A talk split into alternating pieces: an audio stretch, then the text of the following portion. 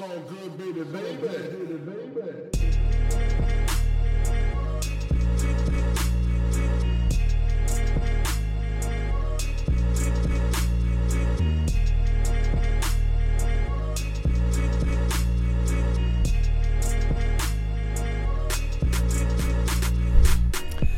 Hallo zusammen, mein Name ist Jan Wehn und ihr hört eine neue Folge vom All Good.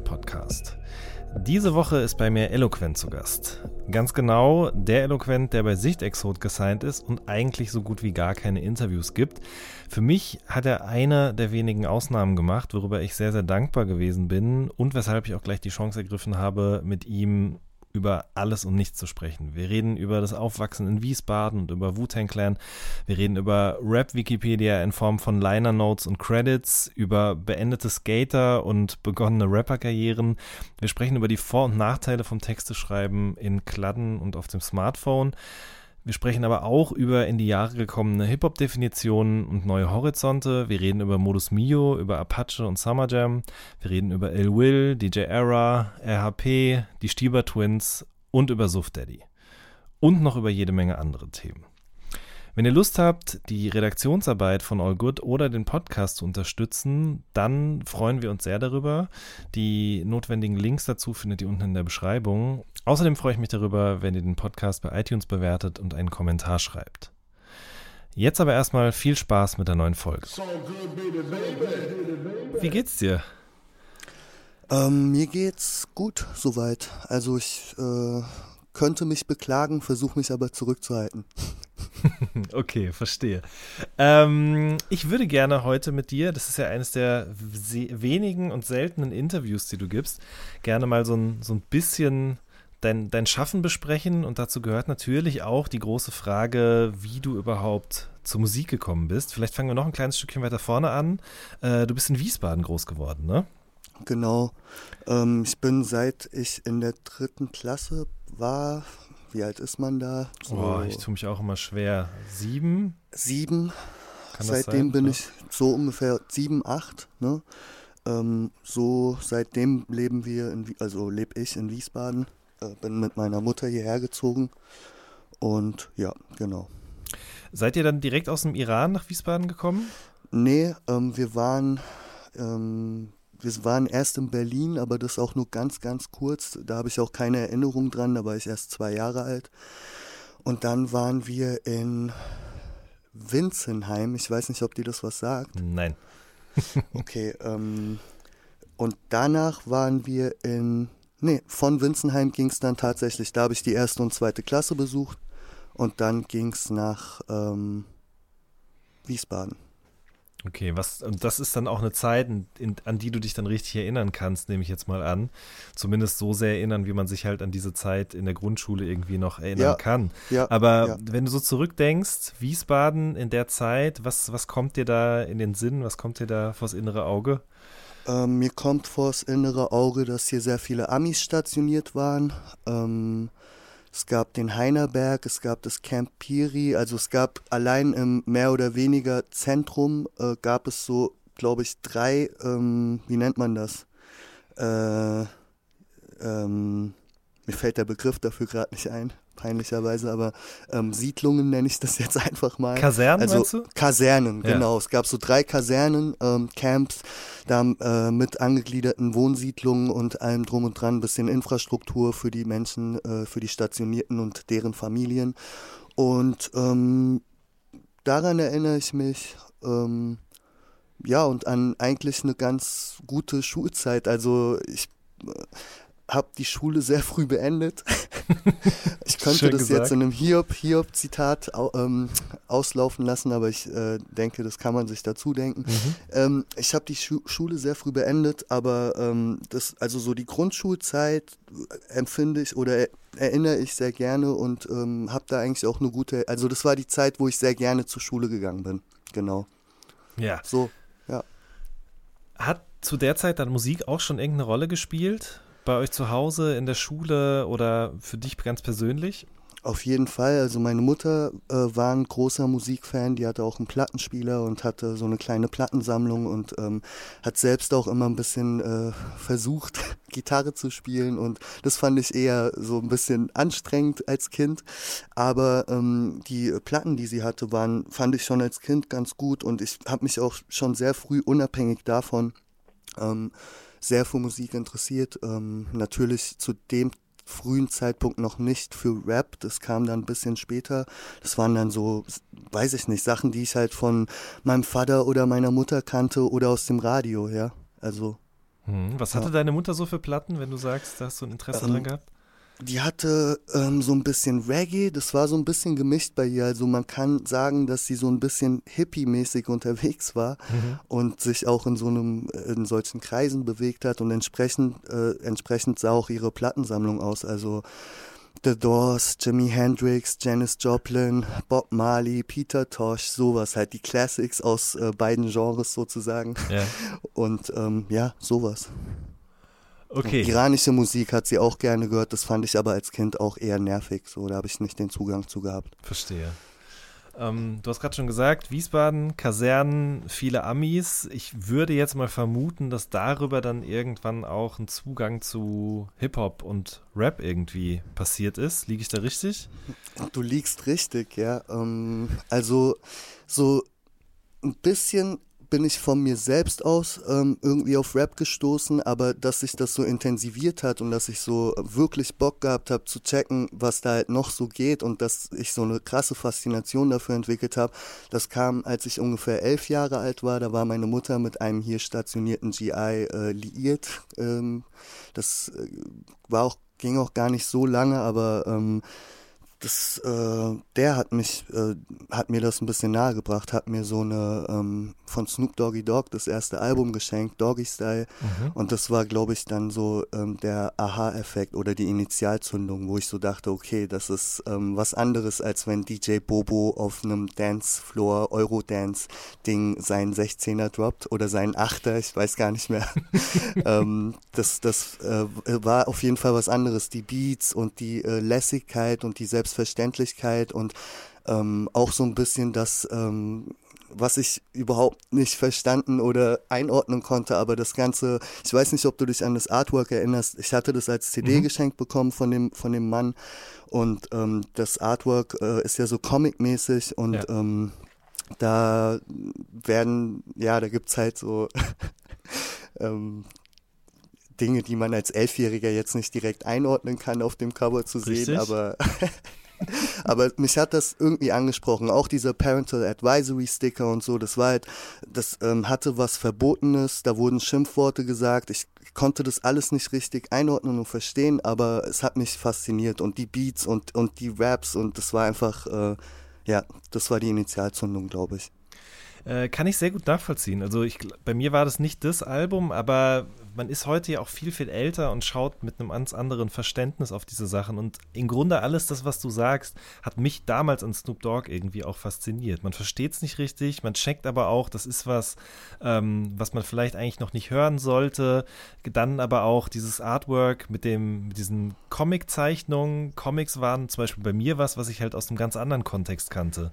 Ja. Äh, Asterix, Obelix, Tim und Struppi, Mickey, Mickey Mouse, genau. So, genau. Also sehr, ja. sehr infantil, sehr ja. ähm, ähm, unschuldig. Unschuldig, genau. Und dann kommt da sozusagen eben dieser, dieser Humor, dieses, ja, wie soll man das denn nennen? Keine Ahnung. Was Sexuelles, was Aggressives, mhm. was Verbotenes mhm. mit rein. Und es ist natürlich klar, dass man als elf, zwölfjähriger vielleicht auch schon ein bisschen früher das irgendwie interessant findet. So. Ja. Ja, definitiv. Ähm, okay, so, und dann hast du diese Platte eben heimlich gehört und dich dabei. Nee, nee, nee meine okay. Mutter war, nee, die war so liberal und, und, und locker, dass die da ähm, ich glaube, die fand das eher gut, dass ich so ein großes Interesse für etwas entwickle und da sitze und das Booklet lese und, und versuche da irgendwie, ähm, ja, ich weiß nicht, ich habe das total verinnerlicht, dieses Album, habe das sehr oft und fanatisch oft gehört und äh, ich glaube, das fand meine Mutter gut, dass ich mich so für, für eine Sache begeistern kann und hat das eher gefördert und mir mal auch mal, weiß ich nicht, ein Zwanni zugesteckt, damit ich mir irgendeine Single im WOM kaufen kann oder irgendein Album und ähm, ja. So. Okay, das wäre jetzt auch die anschließende Frage gewesen. Also das war schon die Initialzündung und ab dem Moment war irgendwie klar, Rap ist was anderes als DJ Bobo, als Eurodance Voll. und hier investiere ich jetzt mal. Also Voll. sowohl ein Also, Stück weit Neugierde befriedigen, dass da der Neugierde befriedigt wird, aber zum anderen eben auch, dass man sagt, okay, ich hole mir jetzt hier eine CD oder eine Single oder Ja. eine Platte. Also, also das mit dem CDs kaufen, äh, so richtig äh, viel und, und oft und äh, anfangen so CDs zu sammeln und so, das hat dann auch noch einen Moment gedauert, weil mit elf meine Mutter, wir hatten nicht so viel Geld, meine Mutter war alleinerziehend, von meinem Vater kam da nicht so viel oder Mhm. eher gesagt gar nichts und ähm, das, das heißt, wir waren da jetzt finanziell nicht so gut aufgestellt und ähm, das war eher eine Seltenheit, aber so, wenn sie konnte, äh, habe ich natürlich ähm, so, hat sie mir alles erfüllt, aber das ging halt nicht immer. Das heißt, ähm, ich habe sehr viel Zeit im WOM einfach an dieser CD-Theke verbracht. Da konnte man, ich glaube, zu der Zeit gab es da nicht mal ein Limit so richtig. Man konnte da mit einem Riesenstapel hingehen und die sich einfach durchhören. Und wenn man nett gefragt hat, durfte man auch die Booklets äh, rausziehen und wenn man vorsichtig damit war und ähm, sich die Booklets reinlesen und gucken, die Credits checken und so weiter. So ähm, ging das dann los, dass ich einfach versucht habe, mir da einen Überblick zu verschaffen, was es alles gibt und ähm, ja, genau. Okay, das heißt auch schon ganz früh an Credits und Liner Notes irgendwie interessiert und dann von da aus geschaut, okay, wem wird gedankt, wer hat wo mitgewirkt, gibt es von dem vielleicht hier auch eine CD, so richtig Forscherdrang quasi. Genau, ja, also ich, ich gebe zu, das war jetzt nicht so, dass ich das Snoop Dogg Album gehört habe und dann sofort in WOM gerannt bin und Credits gelesen habe. Das hat vielleicht noch mal eins, zwei Jahre gedauert, bis ich ähm, äh, so weit war. Aber ähm, ich habe erstmal einfach konsumiert so und dann irgendwann äh, natürlich wollte ich wissen, so wer hat den Beat gemacht, ähm, wo ist das aufgenommen worden, warum steht da immer, ähm, weißt du, ähm, in den Credits stand auch immer, ähm, das äh, check ich heute einigermaßen. Früher habe ich das überhaupt nicht gerafft, dass so jeder Rapper oder Produzent auch so sein eigenes Publishing hat und dann zum Beispiel DJ Premier for Works of Mart und sowas und hab halt versucht einfach stichwortmäßig mir alles alles zu nehmen, wo ich ähm, wieder erkennen kann oder wieder ähm, finden kann, wenn äh, der, dieser Produzent halt zum Beispiel für jemand anderen was gemacht hat und habe einfach versucht, mir das zu erschließen mit meinem kindlichen Geist. So. Schön gesagt, aber es erinnert mich total an mich selber. Genau dieses Ding mit den Editionen und so weiter. Ich, ich weiß nicht mehr, es muss irgendein Release aus Hamburg gewesen sein und da stand dann, Rapper XY erscheint mit freundlicher Genehmigung von sich selbst. Genau, oder sowas, ja. Ja, und äh, aber andere wiederum erschienen mit freundlicher Genehmigung von Verlag oder Edition XY. Und ich habe es Genau. halt vorne und hinten nicht verstanden. Verlage waren für mich bis dahin halt eben Institutionen, die Bücher veröffentlichen oder so. Genau. Ähm, und aber ich habe da schon immer irgendwie ein größeres Interesse für aufgebracht als Freunde von mir, auch was so Samples angeht. Ne? Also das da Ja, das stand ja früher auch immer, also gerade bei so Major Releases wie dem ersten Snoop Dogg Album, das waren ja geklärte Samples und somit standen sie auch im Booklet. Also da stand, gab es dann entweder hinter jedem Song oder manchmal auch gebündelt eine Sektion im Booklet bei den Credits, wo dann halt stand, bei welchem Song welches Sample benutzt wurde und da stand dann sogar teilweise oder meistens dabei der Interpret und der Song und das war halt super, ähm, äh, das war Gold für mich so, auf jeden Fall. Richtig, wie, Ja. wie ein analoges Rap-Wikipedia, Musik-Wikipedia oder wie auch Ganz immer. genau, ja. Ja. Äh, Gab es denn dann nach dem Snoop Dogg-Album eine Platte, die eine ähnliche Wirkung auf dich hatte? Ähm, ich, also, ich glaube, das wäre dann tatsächlich das erste Wu-Tang-Album, was ähm, nochmal einfach einen ähnlich starken Impact, Impact auf mich hatte und mir eine quasi neue Welt erschlossen hat und ähm, ein anderen, anderes Soundbild ist ja, das Soundbild ist ja komplett konträr zu dem eher sonnigen, ähm, G-Funk, P-Funk-mäßigen ähm, Vibes, ähm, West Coast Vibes, ähm, Dr. Dre Produktion, das unterscheidet sich ja schon maßgeblich von dem, was dann auf diesem Enter the Dirty Six Chambers stattfand. Das war eine andere Welt. So, da hast du dann keine Sonne mehr gesehen unbedingt, sondern hast halt an, weiß ich nicht, verregnete New Yorker Gossen gedacht und ähm, an, weiß ich nicht. Pff, das war ein anderer Film und es hat äh, einen ganz starken Impact auf mich gehabt, auf jeden Fall. Hat das auch dafür gesorgt, dass du so ahnungslos um diese seltsamen Mythologie-Mischmasch aus Kampfkunst, asiatischen Filmen und so weiter und so fort irgendwie rumgeschlichen bist? Ey, voll, voll. Ich meine, ähm, ich äh, habe eine Faszination für so ähm, Kung-Fu-Filme und sowas, für so Shaw Brothers-Streifen und so tatsächlich schon sehr, sehr früh mitbekommen durch einen Onkel, den ich äh, hatte, der lebt leider nicht mehr, Ali. Ähm, der hat mir verbotenerweise tatsächlich, wenn ich ab und zu mal bei ihm zu Besuch war, äh, mit mir Videokassetten ge geschaut, die man halt vielleicht, ich, da war ich tatsächlich fünf, sechs Jahre alt, die man jetzt vielleicht nicht unbedingt mit einem Sechsjährigen schauen sollte. Das waren, das ging von Shaw Brothers Streifen über Zombies im Kaufhaus, also äh, Horrorfilme, mhm, Kung-Fu-Flicks und so und ähm, tatsächlich früh eine Faszination dafür gehabt und auch eine gewisse, also auf diesem Wu-Tang-Album, Alben, ähm, nicht nur auf dem Debütalbum äh, der Gruppe, sondern auch auf den meisten Soloalben von ihnen, da, da, taucht das ja immer wieder auf. Da werden ja auch immer wieder Shaw Brothers ähm, Filme gesampelt so und Skits daraus gemacht und so weiter. Und das irgendwie hat das in mir, ähm, irgendwas hat da in mir geklickt und ich habe äh, das schon auch gecheckt, dass mir das bekannt vorkommt aus alten Filmen so. Und ja, konnte auf jeden Fall damit äh, connecten. So. Mhm. Und ich meine, das war jetzt 93, sprich, es ging auch langsam so mit Deutschrap los oder deutschsprachigem Rap. Ähm, waren, was war da das Erste, wo du sagst, das hat mich irgendwie interessiert, beziehungsweise ich habe verstanden, da macht jemand etwas auf, ja. in der deutschen Sprache, was ich bisher nur auf Englisch kannte? Ja, also tatsächlich gab es, bevor ich dieses Doggy-Style-Album für mich entdeckt habe, ähm, gab es sowas wie äh, Fantastische Vier schon, ähm, für, also ich kannte das schon, habe das aber direkt auch gecheckt oder für mich so als Quatsch abgestempelt. Das war für mich, das hatte für mich keinen, das hat auf mich keinen bleibenden Eindruck hinterlassen, also mhm. nicht mehr als ein DJ Bobo-Song oder so. Und ähm, so richtig ernstzunehmend ganz klassisch tatsächlich das Rödelheim-Hartheim-Projekt, das Debütalbum. Das war so das erste Deutschrap-mäßige, wo ich dachte so, okay, krass, das geht auch unpeinlich auf Deutsch so. Ja. Ja.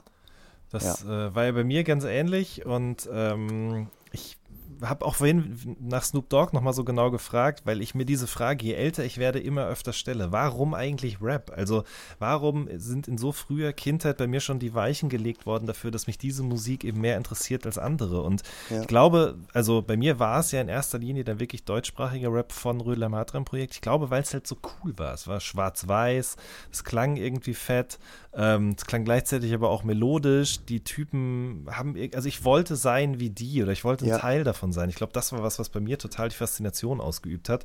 Und das, muss ich ganz ehrlich sagen, hatte ich bei den Fantas nicht. Ja, das geht mir ganz ähnlich, auf jeden Fall.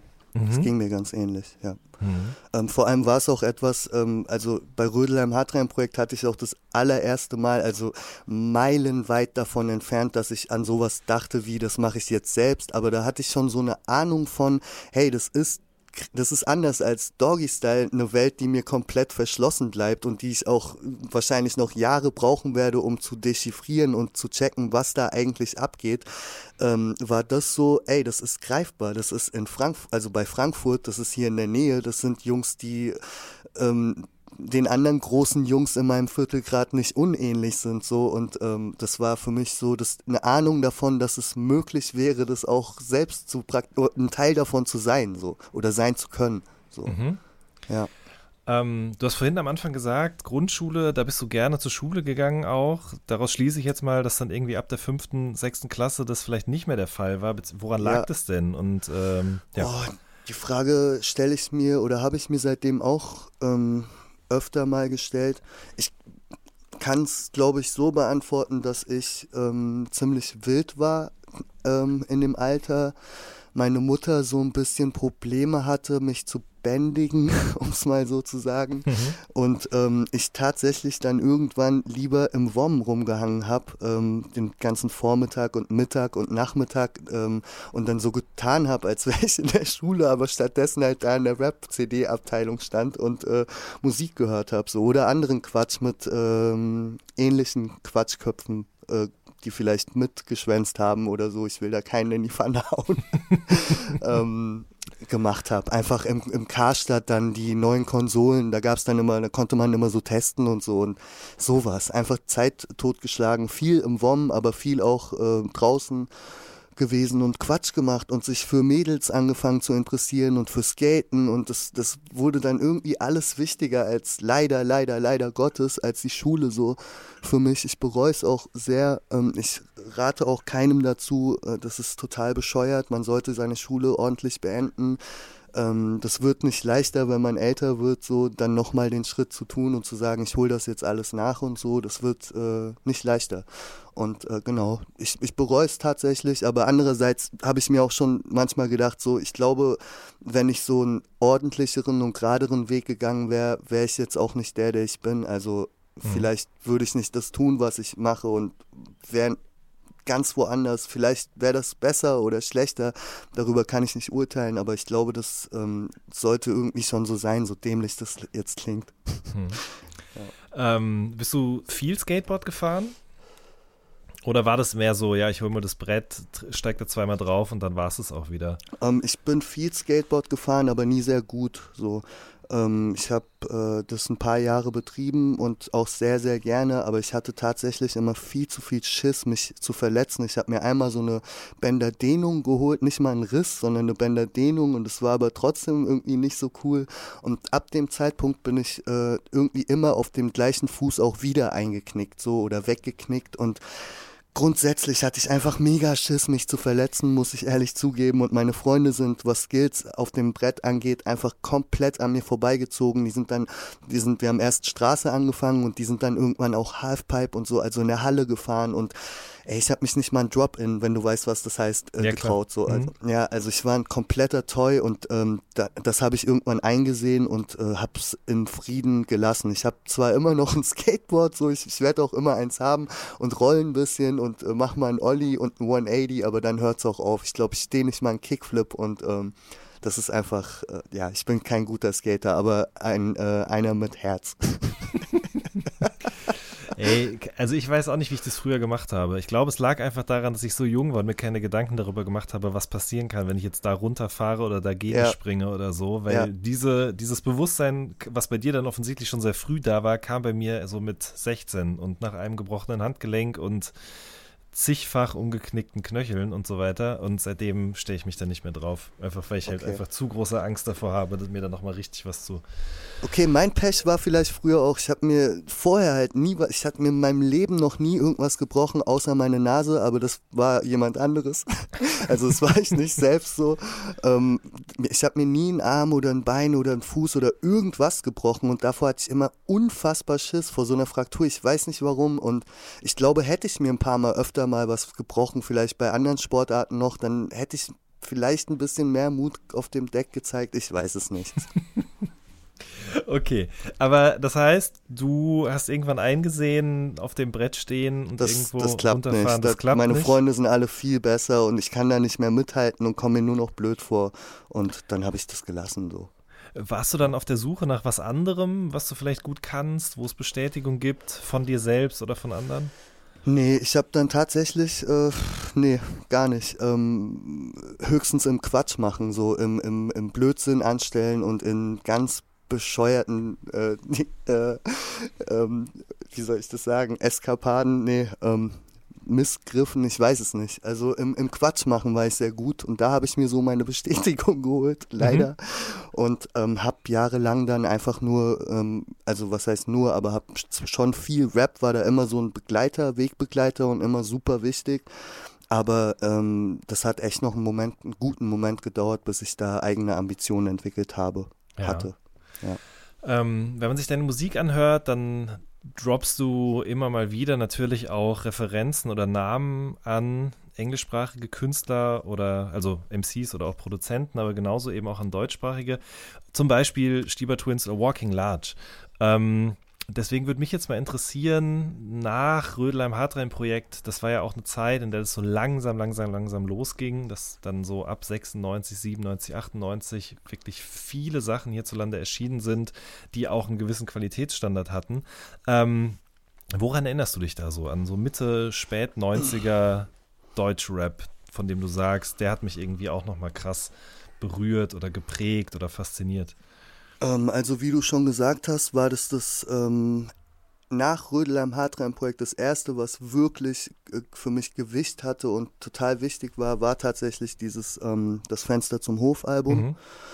Und ähm, also nicht, dass ich dazwischen halt keine Deutschrap-Sachen gehört hätte. Ich habe alles Mögliche gehört und gecheckt, fettes Brot und ähm, wie sie alle heißen, aber das war, vieles war mir halt echt ähm, nichts gegen fettes Brot, aber das war mir zu dem Zeitpunkt einfach nicht seriös genug, so, das war mir zu sehr auf dieser Quatschschiene und ich konnte mich damit auch nicht so richtig identifizieren und genau, dann kam das Stieber Twins Album und das hat mich äh, komplett weggehauen, also ähm, produktionstechnisch, ähm, was da rapmäßig passiert ist, wie viele Anglizismen die benutzt haben und es kam trotzdem irgendwie nicht mega peinlich.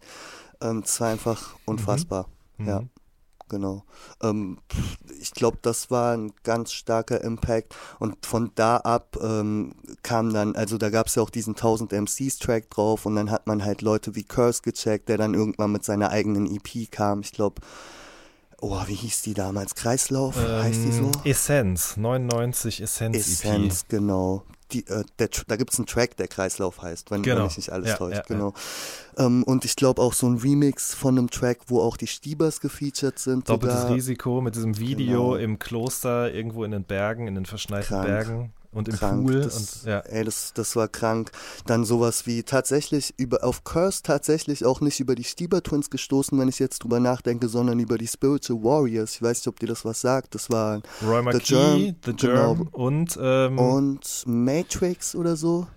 Ja, so? aber so, der hieß, glaube ich, auch mal anders. Aber ja, ich habe die Maxi, grüner okay. Tee Maxi, die hatte ich auf jeden Fall zu genau, Hause. Genau, grüner ja. Tee. Zu dem Zeitpunkt war mir halt durch viel Zeit im WOM verbringen und Credits lesen und Sachen auschecken in der US-Rap-Abteilung, war mir da DJ Evil D durch Black Moon schon ein Begriff. Und dann habe ich da gelesen, dass dieser Beat, dieser für mich zu dem Zeitpunkt abnormale Beat einfach, der hat mich kaputt gemacht ähm, im positiven Sinne, ähm, mhm. dass der von Evil D produziert war und ähm, dann war, also ab dem Zeitpunkt habe ich so äh, gecheckt, was bei diesem Curse geht. Und dann kam ja, glaube ich, irgendwann die Her äh, diese Essenz-EP. Äh, und später auch das Feuerwasser-Album, ähm, genau, Kreuzfeld Jakob, das erste Azad-Album, das sind so die ähm, Meilensteine, was Deutschrap angeht, die mich, äh, die mir gezeigt haben, dass das also und das ist ja dann nochmal ein ganz anderes Level, als was auf dem Debütalbum von Rödelheim stattfand. Ähm, ja.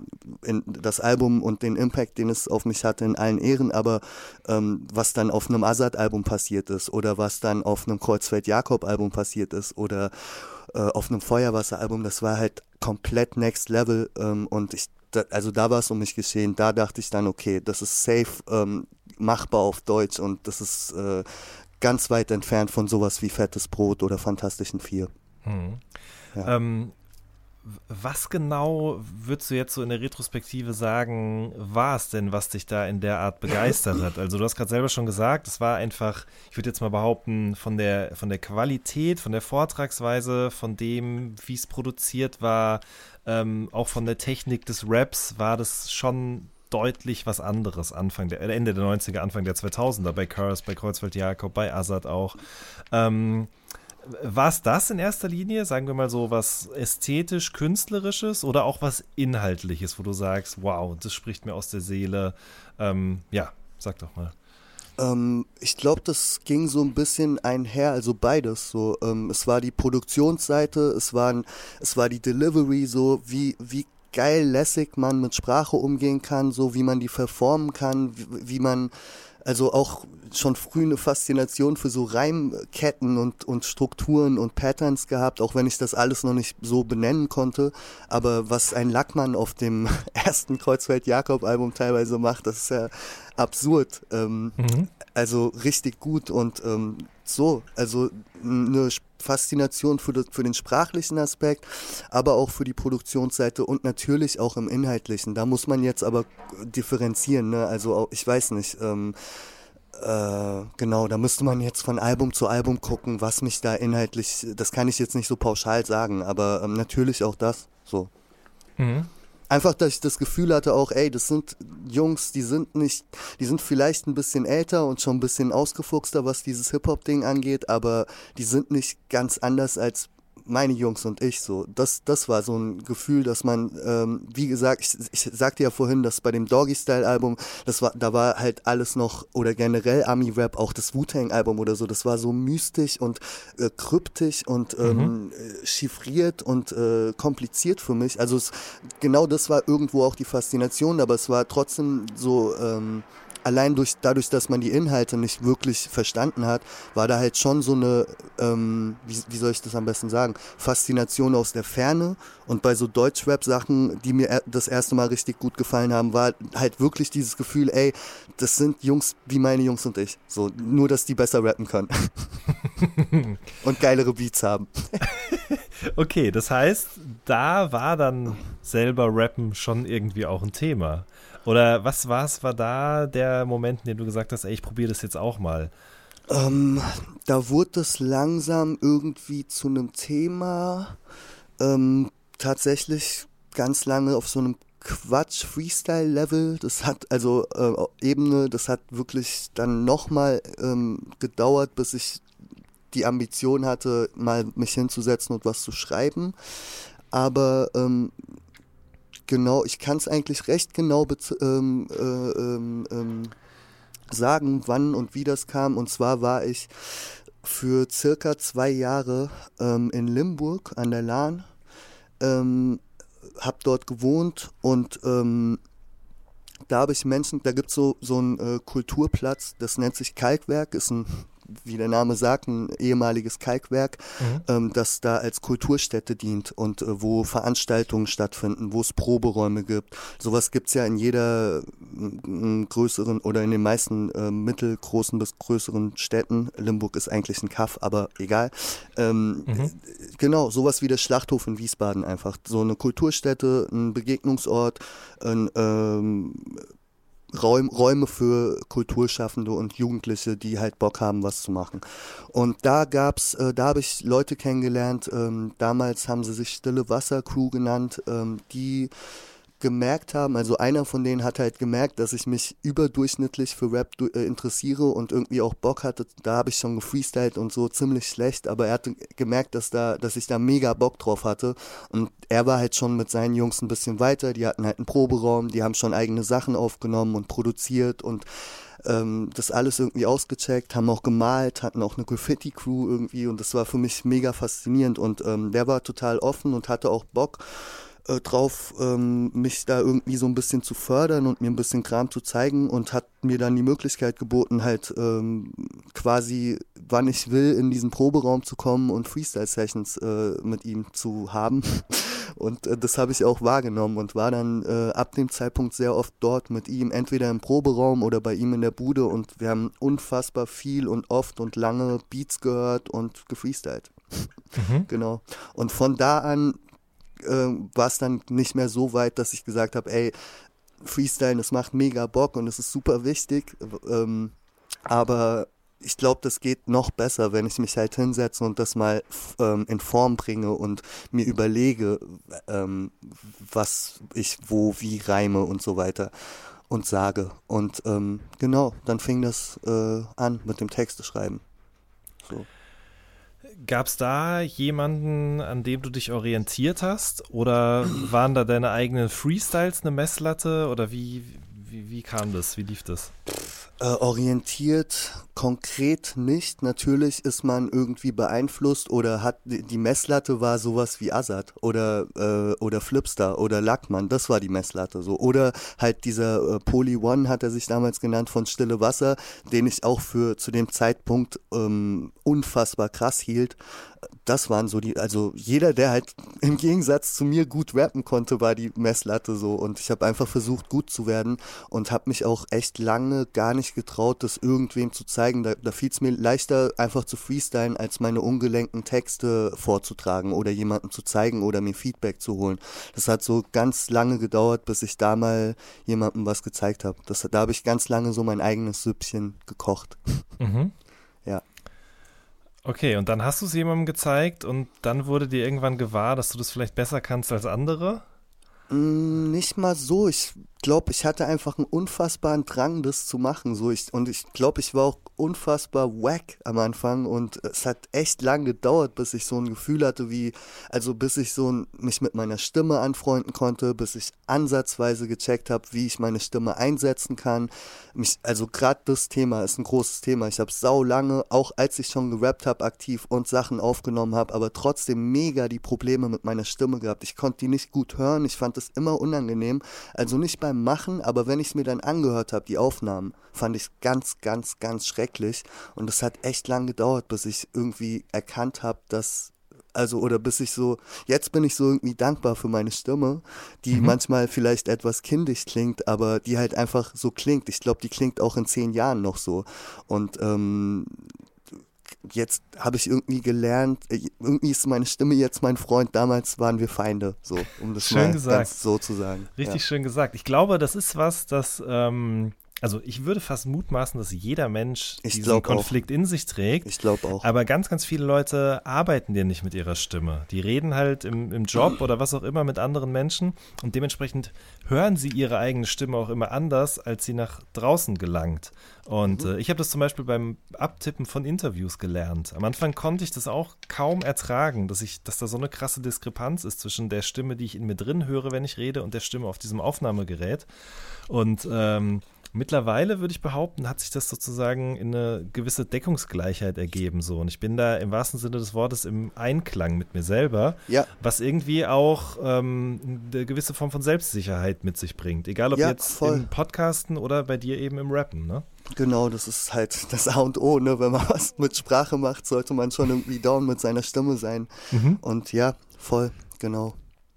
Okay. Ich weiß nicht mehr genau, wo wir jetzt waren. Ähm, ja, ich glaube, es ging da, darum, sich auszuprobieren, zu gucken, wie geht man mit seiner Stimme um, wie betont man und so weiter. Und genau, halt also ich kann dir sagen, ich habe sehr, sehr, sehr, sehr, sehr viel aufgenommen und ähm, gemacht und getan und es hat echt lang gedauert, bis ich irgendwie ähm, mich da mit anfreunden konnte und sagen konnte, okay, jetzt langsam check ich so, wie das, wie das geht und, und was ich da mache und was gut daran ist und was vielleicht nicht so gut ist und genau, ja. In welchem Jahr äh, sind wir jetzt gerade so? Also wann, wann oh, lief das oh, ab? Fang, fang nicht an mit Jahreszahlen, da bin ich äh, ganz, ganz schlecht und äh Dann anders gefragt, also wie viel Zeit verging dann noch, bis du eben Augenlider gemacht hast?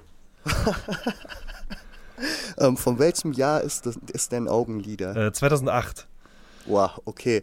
Ich kann dir sagen, dass vor Augenlider halt schon einige Dinge gemacht und aufgenommen wurden und auch, ähm, das, ich glaube, Augenlider war das erste Mal, dass ich mal was hochgeladen hatte.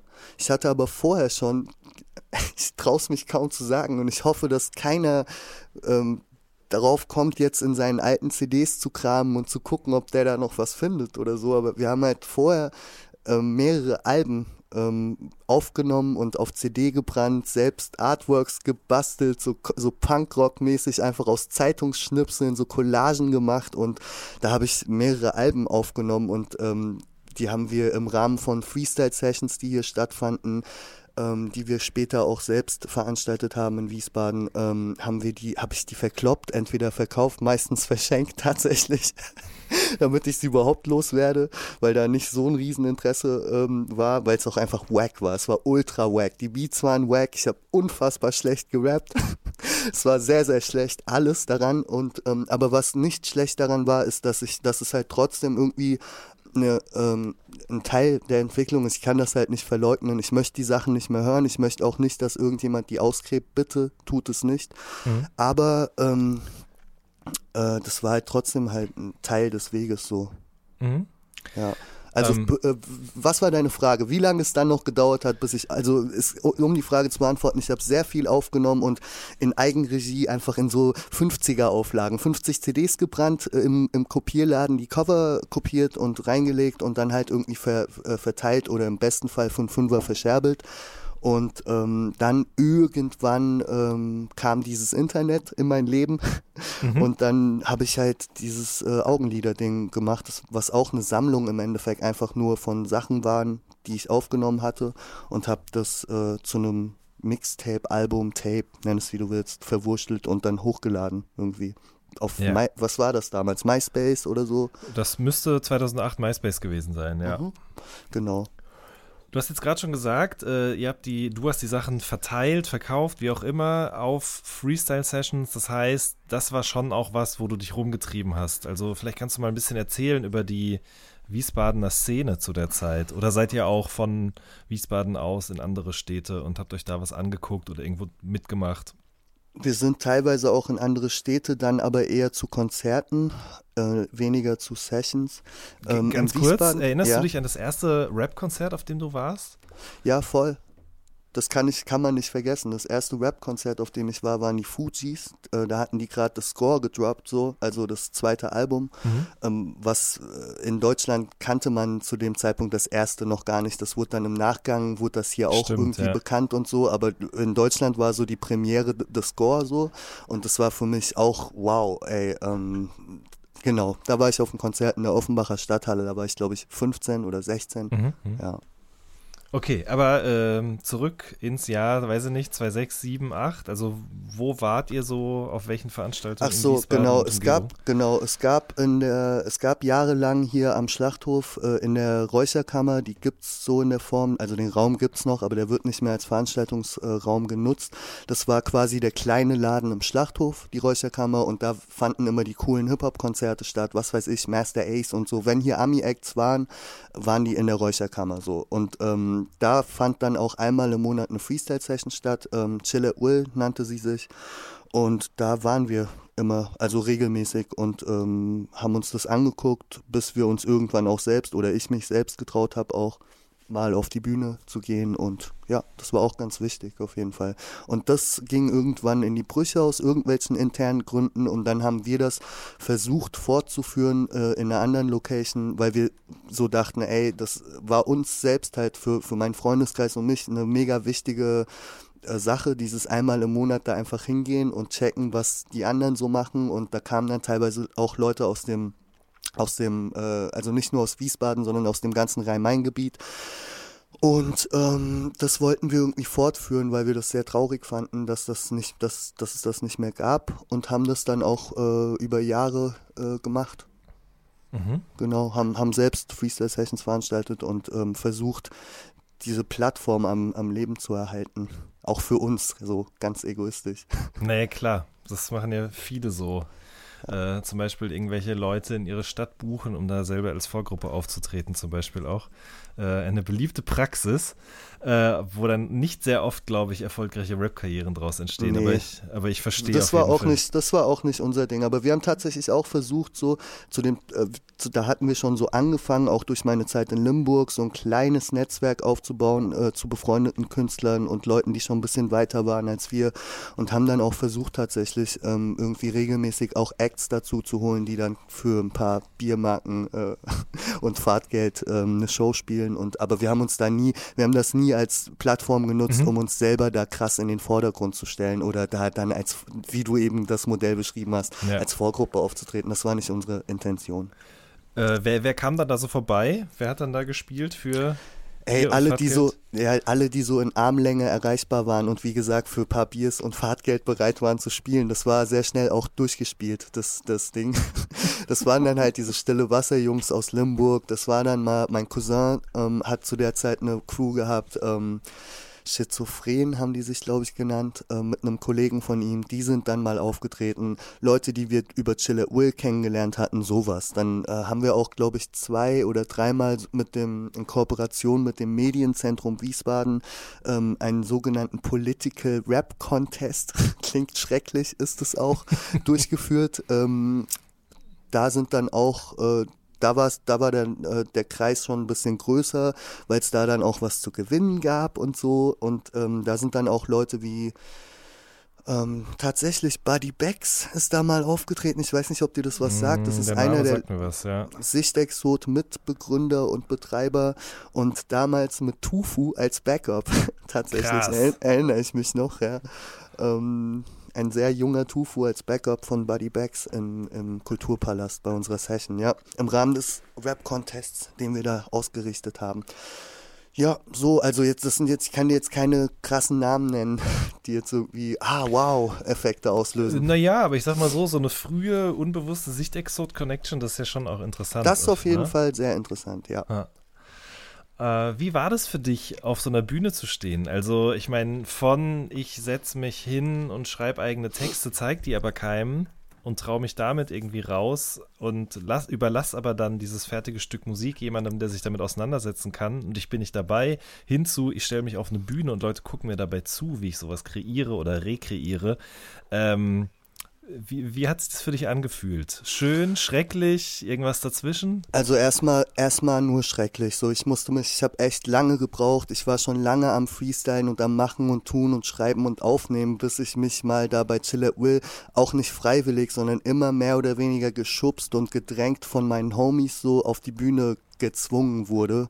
Und ähm, das war echt teils schrecklich am Anfang, ähm, bis es dann irgendwann bis es eine gewisse Selbstsicherheit gab, die daraus resultiert ist, dass ich wirklich früh schon das Gefühl hatte, nicht, dass ich so krass war, wäre, gewesen wäre, aber dass ich hatte früh das Gefühl, auch schon vorher nur als Beobachter und als Zuschauer, dass viele Leute, die da gefreestylt äh, haben und jetzt, ich will keinem irgendwas nehmen und niemanden, das ist nicht bös gemeint, das war einfach nur meine subjektive Empfindung, dass ich das Gefühl hatte, dass da viele mitmachen, einfach nur, weil es halt jetzt geht. Also, weil sie halt entweder den Moderator kennen oder den DJ oder weil es halt eh an dem Sonntag nichts Besseres zu tun gibt und dann stellt man sich halt hin und profiliert sich ein bisschen und nutzt das so total zur Selbstdarstellung. Und ich hatte das Gefühl, um auf den Punkt zu kommen, dass keiner das so krass will und den Drang hat wie ich. Ich, ich hatte das Gefühl, ey,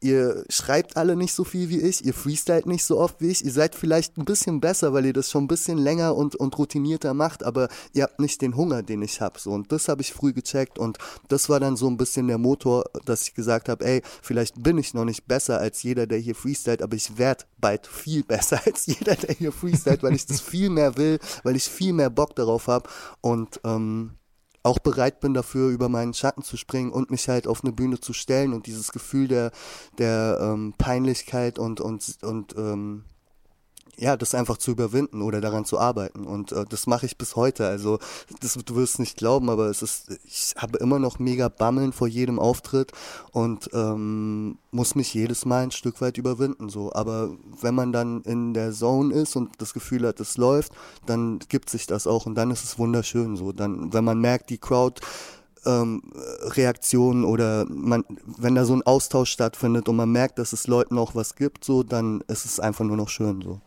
Mhm. Ja. Ähm, ist das auch ein Grund dafür, dass man am früher insbesondere dein Gesicht eigentlich nie gesehen hat auf Fotos? Ähm, oder war das eine ganz bewusste Entscheidung auch, dass du sagst, okay, ich will einfach nicht, dass mein Gesicht oder meine Person mit dem, was ich da sage, verbunden wird? Also es ist jetzt ja nicht auf so einem, auf einem Level wie, keine Ahnung, weiß ich nicht, äh, Lance Crow. Butters oder, oder Crow so ja. gewesen, aber ähm, es war schon, man hatte schon das Gefühl, das muss jetzt nicht die Fresse immer vorne direkt drauf sein. Genau, nee, das war eine bewusste Entscheidung tatsächlich und zieht sich ja wenn du dir das anguckst, eigentlich kann man sagen, auch bis heute so durch. Also es gibt mittlerweile Ausnahmen. Es gibt, mhm. wenn man danach sucht, Fotos, wo man mein Gesicht sieht. Aber ich versuche das nach wie vor so zu halten, weil ich einfach früher dachte und immer noch denke, dass es, ich meine, ich sag mal so, wenn ich jetzt mega das Model wäre und das Gefühl hätte so, ey, das ist, das bringt einen totalen Mehrwert für den Betrachter, jetzt überall mein Gesicht reinzuhalten und, und, und, und meine Mucke damit zu bewerben, dann würde ich das vielleicht auch aus Eitelkeit oder weiß ich nicht tun. Aber erstens bin ich nicht eitel genug und zweitens denke ich wirklich, dass es ich, ich weiß nicht, ich hatte früher schon das Gefühl so, ey, das kann man auch anders machen und man muss nicht immer upfront posen und, und, und Posen einnehmen, die einem vielleicht auch gar nicht liegen, nur weil man denkt, man müsste jetzt irgendwelche Images bedienen oder ey, ich mache Rap, also muss ich jetzt irgendwie hart aussehen und einen Pitbull auf dem Cover haben. Das habe ich schon früh gecheckt, dass ich das halt nicht möchte, dass man auch, ähm, dass, dass, ja, genau, dass es nicht nötig ist so, und dass es auch nicht zu mir passen würde, so. Mhm. Ja. Äh, gilt das Gleiche auch für die Interviews? Die raren, wenigen? Ähm, so ein bisschen, ja. Also das ist, das ist so ein, ähm, wie soll ich das sagen? Ähm, das gilt ein bisschen für die Interviews auch. Das gilt auch ein bisschen dafür, dass ich keine Videos drehe mhm. oder sehr, dass es eigentlich nur zwei Videos von mir gibt und eins ist animiert und das andere, da sieht man mich quasi nur von hinten. Ja. Und ähm, das ist, das spielt alles so ein bisschen oder schlägt alles so ein bisschen in dieselbe Kerbe, dass ich denke, dass man nicht die Mechanismen der Musikindustrie, nur weil sie bestehen, so bedienen muss wie andere das tun. Wenn andere das tun, verurteile ich das auch nicht. Jeder kann das handeln, wie er möchte. Bei manchen macht es auch mega Sinn, dass die so oft Interviews geben und viel sich mitteilen wollen. Ähm, bei anderen wiederum würde ich mir wünschen, ey, belass es doch bei der Musik, dass du tust dir und der Welt keinen Gefallen damit, wenn du jetzt zu jedem Scheiß deinen Senf abgibst und teilweise auch ganz unreflektierte Kacke in den, also rauslässt, wo man sich einfach nur denkt, ey, schade, jetzt geht gerade irgendwie ein Bild kaputt. Ich hätte lieber einfach weiter die Mucke gehört und dich nicht so privat kennengelernt oder mir so ein Bild von dir neben der Mucke gemacht. Ich, verstehst mhm. du, was ich sagen will? Komplett, auf jeden Fall. Es gibt ja leider genau. auch dieses diesen Fall oder mehrere Fälle auch, wo mittlerweile die Interviews interessanter als die Musik geworden sind. Voll, auch, das, ja? ist, das, das, ist auch ein Phänomen, ja, das mhm. ich gerne vermeiden möchte. Und ähm, wie gesagt, es, es, sind so festgefahrene Mechanismen, auch dass man so sagt, man braucht ein Video, um die Musik zu bewerben. Das, äh, ich will das nicht verneinen oder sagen, dass es kommt oder als Unsinn abtun. Ich will nur sagen, nur weil das ein langjährig erprobter Mechanismus ist, muss man diesen nicht bedienen. Das ist alles, was ich sagen will. Ich will gerne Musik machen. Ähm, ich würde auch gerne ein richtig geiles Video machen, aber ein richtig geiles Video kostet richtig geiles Geld und das habe ich nicht und das hat auch mein Label nicht. Und bis ich nicht irgendwie ähm, richtig Money habe, um Ideen so umzusetzen, wie ich das gerne möchte, so mache ich auch keine halbherzigen Videos, nur weil irgendjemand denkt, der könnte da meine Musik besser verkaufen. So, das ist ein schwieriges Thema. Mein Label ist da auch nicht sehr glücklich darüber. Ähm, aber ja, also pff, weiß nicht. Ähm, zum Beispiel Necroman, die machen super Videos für kleines Geld. Ähm, die ich mir auch gerne anschaue. Ich finde, das macht bei ihm auch total Sinn. Er ist voll der schöne Dude und ähm, macht, zeigt sich auch gerne und bewegt sich auch gerne vor der Kamera so und ähm, da macht das Sinn. Und bei mir macht das halt bisher noch keinen Sinn, finde ja, ich. Verstehe. Ja. Ähm, wir haben jetzt ja gerade schon so ein bisschen über die Zeit 2008 gesprochen, 2009, 2010. Äh, das war eine Phase, die du als jemand, der nicht nur Künstler, sondern auch Konsument und Fan bist, vielleicht auch ein Fan, der sich dafür überdurchschnittlich viel interessiert, so wie ich auch, ähm, sicherlich ja auch mitbekommen hat, in was für einem was für ein Status oder was für, ein, für, ein, für eine, in was für einer Lage deutscher Rap zu der Zeit halt eben auch war. Also wenn wir so diese Zeit jetzt nehmen, in der MySpace gerade hochkam, die Verkäufe stagnierten immer mehr, es war insgesamt einfach auch sehr, hm, ja, eine Flaute, sage ich mal. Ähm, hast du das auch so wahrgenommen und vielleicht auch dahingehend, dass einfach wahnsinnig viel wacke Scheiße rausgekommen ist und das wiederum im Umkehrschluss dir ein bisschen auch Futter gegeben hat für deine Musik? Ähm, ich glaube ja und ich denke, das war auch die Zeit, wo ich mich so ein bisschen verabschiedet habe von deutschem Rap, so als Konsument tatsächlich.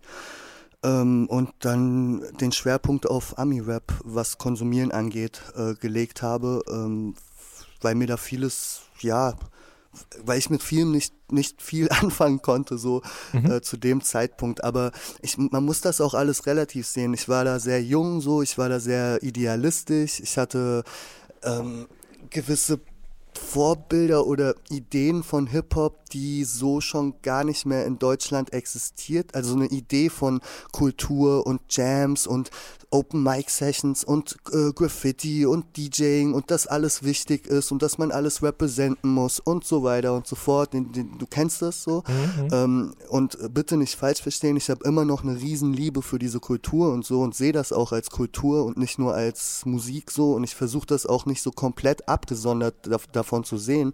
Aber realistisch betrachtet ist es das halt ein Stück weit. Ne? Also ja. die wenigsten schon damals haben, oder beziehungsweise nochmal zurück zu meiner Idee, zu, zu meinem Idealismus, der zu dem Zeitpunkt schon irgendwie anachronistisch war, weil es diese ganze, diesen ganzen Film, den ich in meinem Kopf hatte, den gab es so schon jahrelang nicht mehr. Wir haben das in unserem kleinen Mikrokosmos mit unseren Open Mic Sessions irgendwie versucht aufrechtzuerhalten für 50 Leute, die da einmal im Monat hin sind aber mehr, viel mehr gab's da auch dann gar nicht mehr, diese ganze äh, Chose.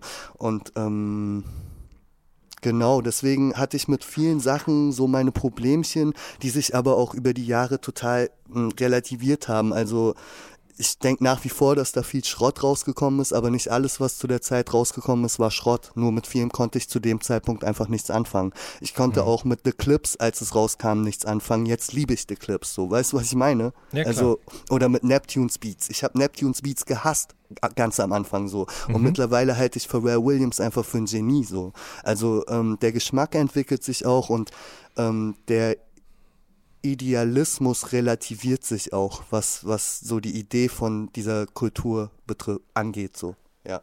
Ja, auf jeden Fall. Das äh, ist was, was ich auch an mir selbst irgendwie beobachten kann. Ähm, lass uns doch mal ein bisschen über dein Schreiben sprechen. Ähm, schreibst du nüchtern? Ähm, ich schreibe meistens nüchtern. Ich fange auf jeden Fall immer nüchtern an. Nein, also ich schreibe immer nüchtern und ich ähm, verkneife mir das auch irgendwie. Ich kann, könnte das auch gar nicht. Ich kann nicht. Also was meinst du mit nüchtern? Ich, ich schreibe nicht besoffen. Ich Ja. rauche dabei. Ich, ich rauche dabei ab und zu ähm, Gras, auch nicht zwingend notwendig. Auch das ist irgendwie jetzt kein Ritual oder nicht so, dass ich das brauche unbedingt, um zu schreiben. Aber wenn es da ist, äh, nutze ich das auch so, sage ich mal.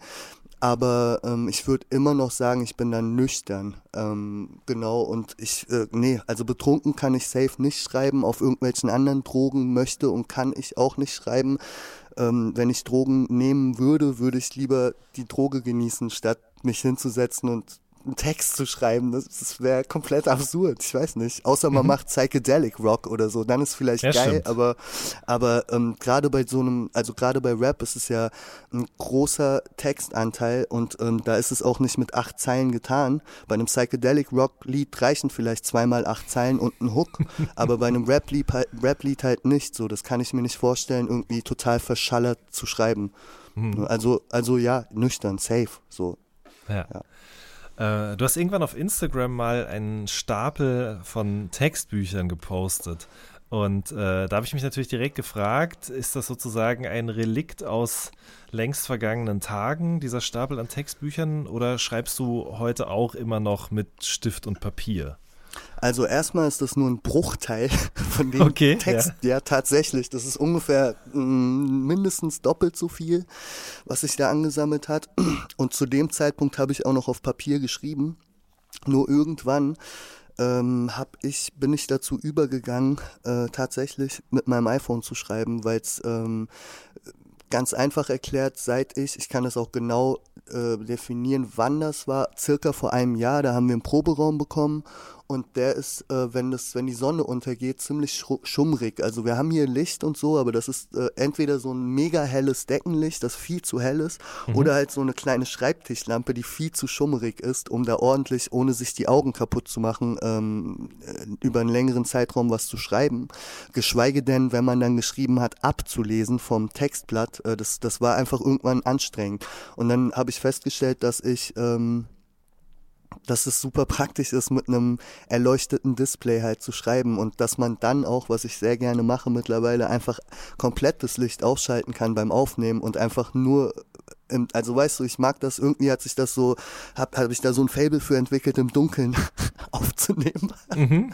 Und das geht halt total gut mit dem iPhone und total schlecht mit dem Textbuch, deswegen. Plus, ich fand es irgendwann nervig, die Idee, dass so meine Textbücher, der ähm, ein guter Homie von mir, der Pano, ähm, der ist quasi das Archiv, der, der sammelt die für mich so und das ist auch wunderschön, aber irgendwie war das auch immer so ein komischer Gedanke, dass meine ganzen Sachen da bei ihm liegen und ähm, auch, dass man, ich weiß nicht, ich finde das praktisch, dieses Handy zu haben und da sind halt meine Texte drin, so, die ich das letzte Jahr über geschrieben habe und die sind halt alle abrufbar und zu jeder Zeit und bei jedem Licht. So, das finde ich sehr gut.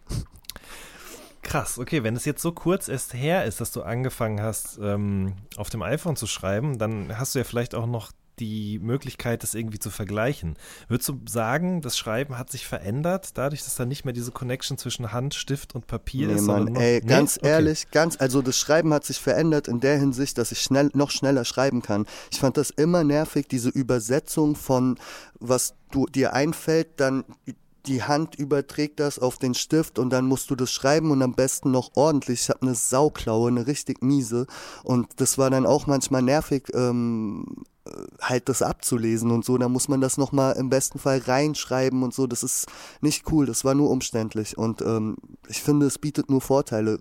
Es, also, um die Frage nochmal zu beantworten, es hat sich nur geändert, dass ich noch schneller und effektiver schreiben kann und nicht mehr so viele, weißt du, in den Textbüchern waren dann immer durchgestrichene Stellen und so. Mhm. Ähm, und bei dem Dings, wenn mir eine Line nicht gefällt, mache ich sie weg und schreibe dann die Line, die mir gefällt. Und da steht immer nur der Reintext da und nicht die ganzen, was vielleicht auch schade ist. Manchmal früher bin ich so auch durch Textbücher und habe dann so schon verworfene Ideen nochmal aufgegriffen, umgearbeitet und, und dann äh, verwenden können. Das fällt jetzt natürlich flach, weil ich alles, was verworfen ist, wird halt gelöscht so. Das behalte ich nicht, weißt du? Aber mhm. das ist nichts, was ich vermisse. Also das war dann eh immer nur so Verzweiflung.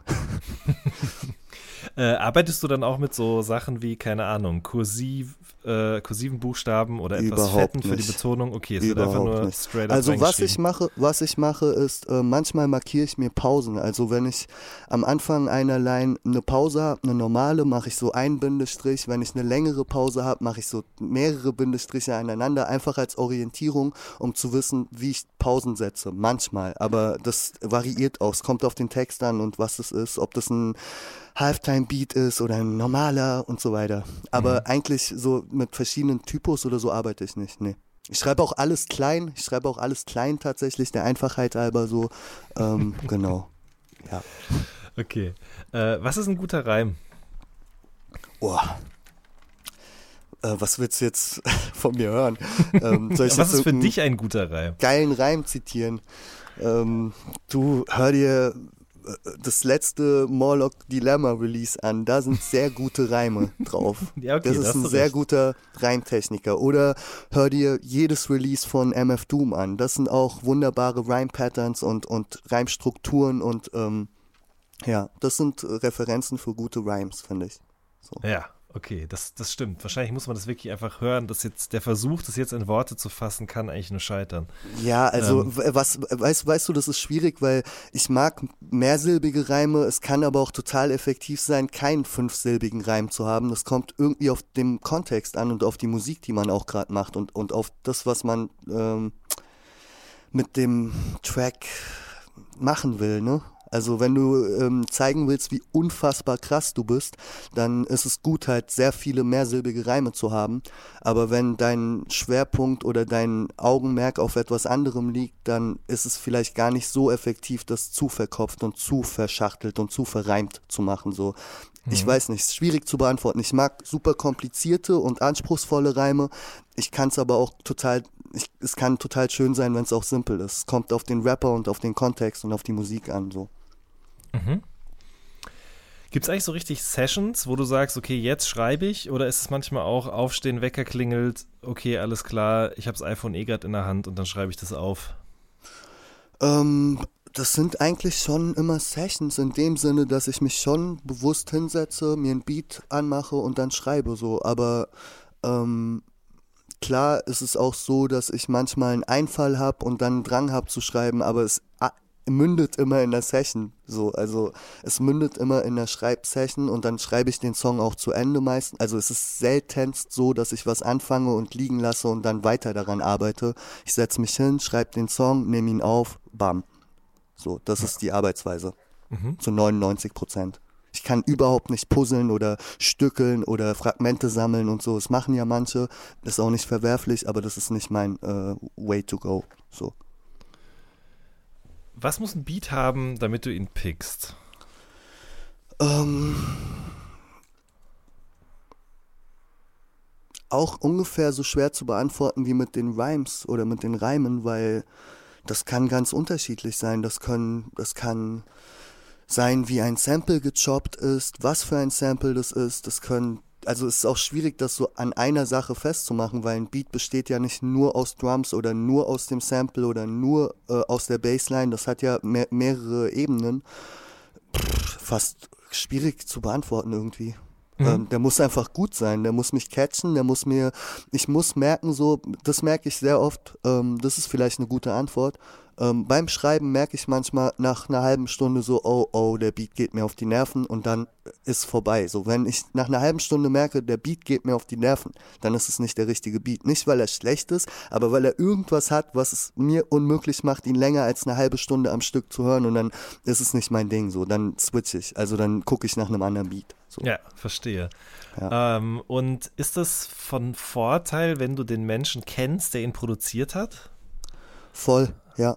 Also safe. Ich ähm, mach auch, ich könnte dir jetzt niemanden sagen, so spontan, höchstens damals Ill Will oder so, ähm, den ich dann aber auch kennengelernt habe und mehrmals mit ihm gechillt habe in Hamburg und so weiter.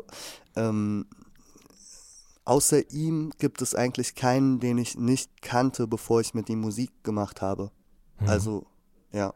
Genau, ich, ich kann oder möchte da auch nicht zu viel. Mir fällt es schwer, mit komplett fremden Menschen irgendwas zu machen. Ich finde es immer ganz vorteilhaft für beide Seiten, wenn man sich ein bisschen kennt und so eine Grundsympathie da ist und man jetzt nicht nur sagt, ey, der macht geile Beats oder ey, der rappt geil, lass mal was machen, sondern wenn man sagt so, ey, da, da besteht auch über die, ähm, über dem Respekt für die Arbeit besteht da auch eine Grundsympathie für den Menschen. Das ist ganz ähm, dankbar, wenn man gemeinsam arbeitet, glaube ich. Mhm. Mhm. Ja. Wie kam es mit Ill Will damals zustande? Ähm, ganz einfach und fast schon unromantisch. Der hat ähm, ein Mixtape-Album von mir im Internet gefunden, das Ich und dein Verhängnis hieß das. Ähm, das war damals, das habe ich damals mit einer gemeinsamen Freundin ähm, das Artwork angelehnt an so ein klassisches Blue Note äh, Cover Artwork.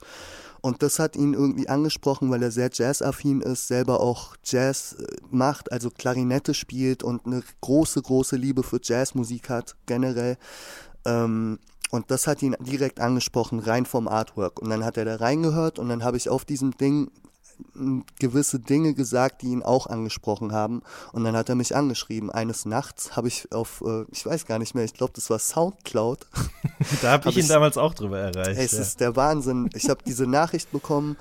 Ähm, zu dem Zeitpunkt hatte ich keine Wohnung, war bei Freunden von mir, die in New York waren für, für drei Wochen. Ich hatte meinen Laptop da und mein Mikrofon und mein Interface, hab nachts diese Soundcloud, hatte überhaupt nicht vor, irgendwas aufzunehmen, hatte es nur dabei, falls, weil ich dachte so, ey, ich bin jetzt hier drei Wochen, vielleicht kann ich irgendwas hinkriegen, so.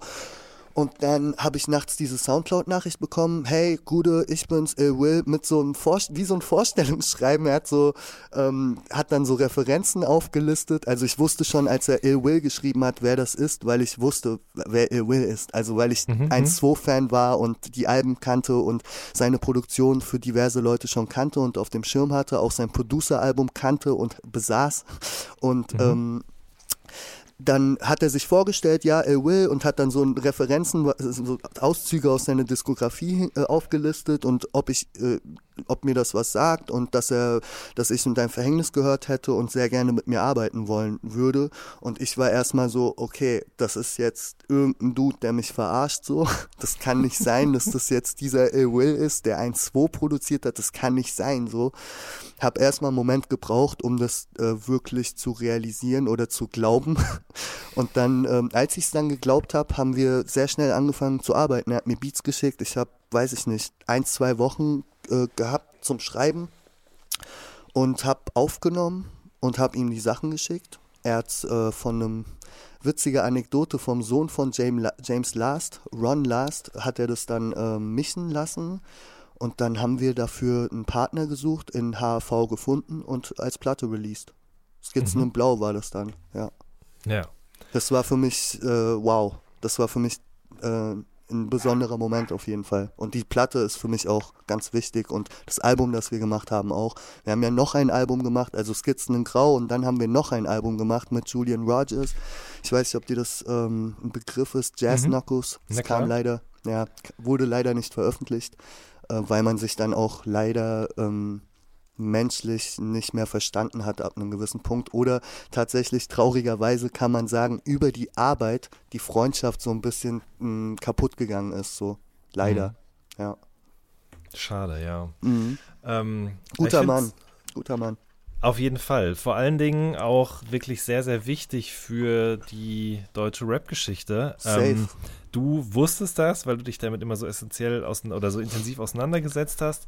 Ähm, aber viele Leute haben gar nicht so richtig auf dem Schirm, für wen Ill Will eigentlich alles produziert hat oder wo er überall seine Finger mit im Spiel hat. Ja. Zum Beispiel ja auch bei Fettes Brot, die, die du am Anfang ja. erwähnt hast. Da war ja auch schon ganz viel mit dabei und ist darüber dann zu 1-2 gekommen. Ähm, fand ich schon wirklich sehr interessant. Auch mit allen möglichen anderen Künstlern zusammengearbeitet, wo man das immer nicht so auf dem Schirm hatte. Hast du das Gefühl, dass er da auch so ein bisschen vielleicht nicht den Respekt bekommen hat, der ihm zusteht? Ähm, ja, ich denke schon, dass er einer, da gibt es so ein paar Kandidaten und er ist auf jeden Fall einer, wo ich sage, der ist super underrated und ähm, sollte insgesamt einen anderen Stellenwert in der historischen Betrachtung von Deutschrap äh, haben, einnehmen. Ähm, ja, voll. Mhm. Wen gibt's noch? Fällt dir noch jemand ein? Ähm, wen gibt's da noch? Ich finde ähm, DJ Ara total wichtig, weil du vorhin Walking Large erwähnt hattest. Ja. Ähm, der, soweit ich weiß, auch sehr viel produziert hat, was dann später ähm, nochmal verworfen wurde und neu produziert wurde von Roy Birdie, wenn mich nicht alles täuscht. Ähm, was ich sehr schade finde, weil ich mhm. teilweise Sachen gehört habe aus diesen Original-Sessions, also Beats. Ähm, ich habe auch mal auf einen was aufnehmen dürfen. Ähm, das sind super Dinge und ähm, er hat ja auch Neongelb, das ist auch ein, äh, mhm. also unfassbar. Und äh, ja, DJ Ara wäre so einer, der mir noch spontan einfällt. Ähm, dann müsste ich jetzt ein bisschen in mich gehen und überlegen. So aus dem Stegreif fallen mir die, äh, die nicht alle ein, aber ich weiß safe, dass es da so ein paar Menschen gibt ja. hinter den Kulissen, die einfach nicht den, äh, das, ähm, die Aufmerksamkeit oder den, den, den, den, äh, ja, den Stellenwert haben, den sie eigentlich haben sollten. Ja, ganz genau. Das ist auf jeden Fall ein gutes Name-Dropping. Ill Will, DJ Ara, auf jeden Fall mal auschecken, was die so gemacht haben. Voll. Ähm, wann hast du denn selber eigentlich mit dem Produzieren angefangen? Oh, notgedrungen schon sehr früh. Mhm, dachte ähm, ich mir. Ja, weil einfach die klassische Geschichte. Ich hatte keinen, der, der mir gute Beats gibt, also und hatte keine Lust auf diese Free Beats. Die, es gab ja damals dann so Börsen und so, wo du dir irgendwelche wacken Dinger da kaufen konntest, nach, nach Subgenres sortiert und ähm, das war mir alles irgendwie nicht koscher. Und dann habe ich angefangen selbst zu produzieren auf einem uralten Kackrechner mit Fruity Loops 3 oder so und ähm, genau und Wavelab damals noch zum Samplen habe ich Wavelab benutzt so es war weil weil das diesen Slicer noch nicht gab bei bei Fruity Loops du konntest ja. da keine Samples schneiden und so und dann haben wir immer Wavelab ganz umständlich die Sachen geschnitten und dann so einzeln importiert bei Fruity Loops ach das war schrecklich so. aber auch irgendwie vor. witzig und und eine spannende gute Zeit weil mir das auch so die Basics vom Produ also ich bin kein Produzent aber mache nach wie vor gerne Beats ab und zu und das hat mir auf jeden Fall den Grundstein dafür gelegt und mir so die Basics gezeigt und das hat, glaube ich, auch meinem Rappen und so geholfen, einfach zu visu also visualisieren zu können und genau zu checken, was eine Hi-Hat ist und wo, wie sie gesetzt werden kann und wie eine Snare gesetzt werden kann und so weiter und so fort. Das ist, würde ich einigen Rappern raten, sich mal kurz mit dem Produzieren zu beschäftigen, einfach nur für ähm, so ein bisschen besseren Einblick. Und ich glaube, dann kann man auch besser mit Produzenten reden, wenn man dann mhm. von jemandem einen Beat kriegt und wenn man weiß, was ein Arrangement ist, dann kann man halt auch da Einfluss drauf nehmen, zum Beispiel. Ja, das, ich glaube, also es ist ein sehr, sehr guter Rat. Das denke ich auch, weil ich hatte witzigerweise auch genau diesen Gedanken neulich, weil diese, dieses Prozedere mit Wavelab und so weiter, das kommt mir durchaus auch bekannt vor. Ähm, vor allen Dingen im Vergleich zu Fruity Loops jetzt, wo man einfach ein komplettes MP3 Wahnsinn. einfach reinzieht und dann einfach eben quasi äh, sagen kann, okay, ab hier will ich samplen. Und ja. damals war das halt so, wenn das Sample dann zu kurz ist, dann musst du halt wieder raus, wieder schneiden. Du, du bekommst ein ganz anderes auf, Verhältnis zu der Materie. Genau, was du meinst. So. Ja, voll, ja. voll. Und das ist, glaube ich, wirklich ähm, gerade in Zusammenarbeit zwischen Rapper und Produzent oder Musikern irgendwie, glaube ich, man spricht mehr die gleiche Sprache oder kann sich besser in den anderen hineinversetzen. Es gibt Voll. eine andere Empathie so. Und äh, ja. insofern kann ich gut verstehen, wenn du sagst, so, das hat mir auf jeden Fall als Rapper irgendwie auch geholfen. Ja. Ähm, aber du hast auch mal über das Produzieren gesagt, dass es immer schwierig ist, es nicht wack zu finden, was man da selbst macht. Ja, das habe ich in dem Kontext gesagt, dass ich halt sehr viele gute Leute im Umfeld habe, ne? Mhm, ähm, mhm. mit denen ich close bin, so die halt unfassbar sind. Ich meine, ein Tufu, ähm, abgesehen davon, dass er sehr gut rappt und ein sehr auch unterschätzter Rapper ist, finde ich, ähm, macht er unfassbare Beats so und äh, ein No-Sum, der macht einfach, das ist einfach krank so. Und da, da, das ist dann schwer, das ist ein bisschen wie mit dem Skaten. ähm, das ist dann schwer, sich nicht als toll zu empfinden, neben solchen, wenn man solche Leute halt in, in, ähm, ja, in seinem Umfeld hat. Mhm. Ja, verstehe. Ja. Ähm, du spielst aber auch Instrumente tatsächlich, ne? Es gibt manchmal so Instagram-Snippets oder was auch immer. Also, okay, vielleicht Instrumente spielen ist vielleicht zu viel gesagt, Das aber ist zu viel zumindest gesagt, ja. habe ich dich schon mal Gitarre und Keys spielen sehen. Ja, also ich, äh, äh, Gitarre, es ist ganz grausam, da bin ich wirklich ein absoluter Nichtskönner so. Und ähm, mach's aber einfach manchmal gerne so, aber es ist, ich, äh, darüber, darüber brauchen wir wirklich nicht zu reden. Und mit dem Klavierspielen, das ist auch so eine autodidaktisch, habe ich mir da so eine Tonleiter zurechtgelegt, die für mich irgendwie bluesig bis jazzig klingt und ein paar Akkorde zurechtgelegt, die dazu passen und in diesem Rahmen kann ich ein bisschen improvisieren. Das war's aber auch. Also das ist nicht der Rede wert. Das ist, das würde jedem Klavierspieler würde kotzen, wenn ich mich jetzt ähm, als Klavierspieler bezeichne. Ich habe das nie gelernt. Ich kann keine Noten, ich kann keine Harmonien. Ich weiß nicht, was ein richtiger Akkord ist oder wie man den greift, weder auf der Gitarre noch auf dem Piano. Aber, es Aber ich mache sehr gerne. Ja. Zum, zum, zum Quatsch machen reicht Ja. das so. Ja. Mit, mit Musiker-Jam, da hört's schon auf. Wenn, wenn, ich wurde schon ein paar Mal gefragt und dann muss ich halt schon sagen, ey, ihr werdet keinen Spaß haben, weil ihr wollt dann in irgendeiner bestimmten Tonart spielen und dann hört's bei mir schon auf, weil ich gar nicht Tonarten kenne. Weißt du, so, ich habe meine kleine Tonart und dann müsst ihr euch nach mir richten so und das äh, hört dann halt auf nach zwei Songs. So, dann äh, einen dritten können wir schon nicht machen, weil mir da die Griffe fehlen so. Ja, aber ich glaube trotzdem auch, dass dieses ein Instrumental oder einen Song laufen lassen und dann irgendwie ein bisschen Tasten drücken, Seiten zupfen und da irgendwie eine Einheit erzeugen, selbst wenn es im dilettantischsten aller Rahmen passiert, verbindet dich auch nochmal anders mit der Musik, ist zumindest so Voll, mein Eindruck. voll, voll, voll. Auch Ja. geil, auch selbst wenn man es gar nicht drauf hat, kann man sich schon so ein bisschen äh, reinfuchsen, dass man zum Beispiel mal eine Bassline zu einem Beat spielt oder so. Das geht dann schon. Da muss man jetzt auch nicht Miroslav Vitus für sein. Ähm, einfach, äh, ja, das geht dann schon und das ist auf jeden Fall auch ähm, schön. Mhm. Mhm. Ja. Ähm, du machst auch manchmal Remixe. Es gibt ein paar zu Ja. Move That Dope zum Beispiel oder was mein von Biggie oder Big L. Äh, das sind aber auch eher so, so, so Spielereien für zwischendurch. Ja, äh, du, ich hatte einmal die Ambition, da wollte ich mal ähm, so ein Remix-Tape rausbringen, aber das wollte dann keiner rausbringen, so, weil die gesagt haben, ich weiß gar nicht, also das wollte schon jemand rausbringen, aber ich glaube, der hat gesagt, mach mal noch mehr so 90s-Remixe und das war mir dann irgendwie zu doof, weil ich das gerade nicht wollte. Ich wollte kein Remix-Tape machen, wo dann nur Biggie und Wu-Tang-Remixes drauf sind, sondern ich fand das halt geil, auch sowas wie Move That Dope da drauf zu haben und einfach so eine Brücke zu schlagen zu auch modernerem Shit und das, ha, den Film haben sie irgendwie nicht äh, gesehen, leider. aber vielleicht irgendwann. Ähm, ich ich fänd's schön. Also es sind zwar Spielereien, aber was heißt Spielerei? Also was ist Spielerei, was ist ernst? Rap ist für mich auch irgendwie Spielerei. Das ist für mich sehr, ähm, ähm, ja, ich meine, man spielt mit Sprache, man spielt mit Ideen, man spielt mit äh, Reimen, mit, mit Strukturen, mit Patterns. Das ist alles irgendwie sehr spielerisch. So. Mhm. Gut gesagt, ja. Äh, wenn du selber produzierst, dickst du dann auf YouTube oder im Plattenladen, wie früher bei WOM oder wie, wie läuft das? Du, ich habe äh, einen Haufen Platten und ich gehe sehr gern Platten diggen und liebe das auch über alles und ich finde auch kein YouTube-Song kann mit einer mit einem Song, den du von Platte nimmst ähm, oder hörst, äh, ficken so. Mhm. Ähm, aber das ist auch früher, hättest du mich das vor zehn Jahren gefragt, hätte ich safe gesagt, nur Vinyl.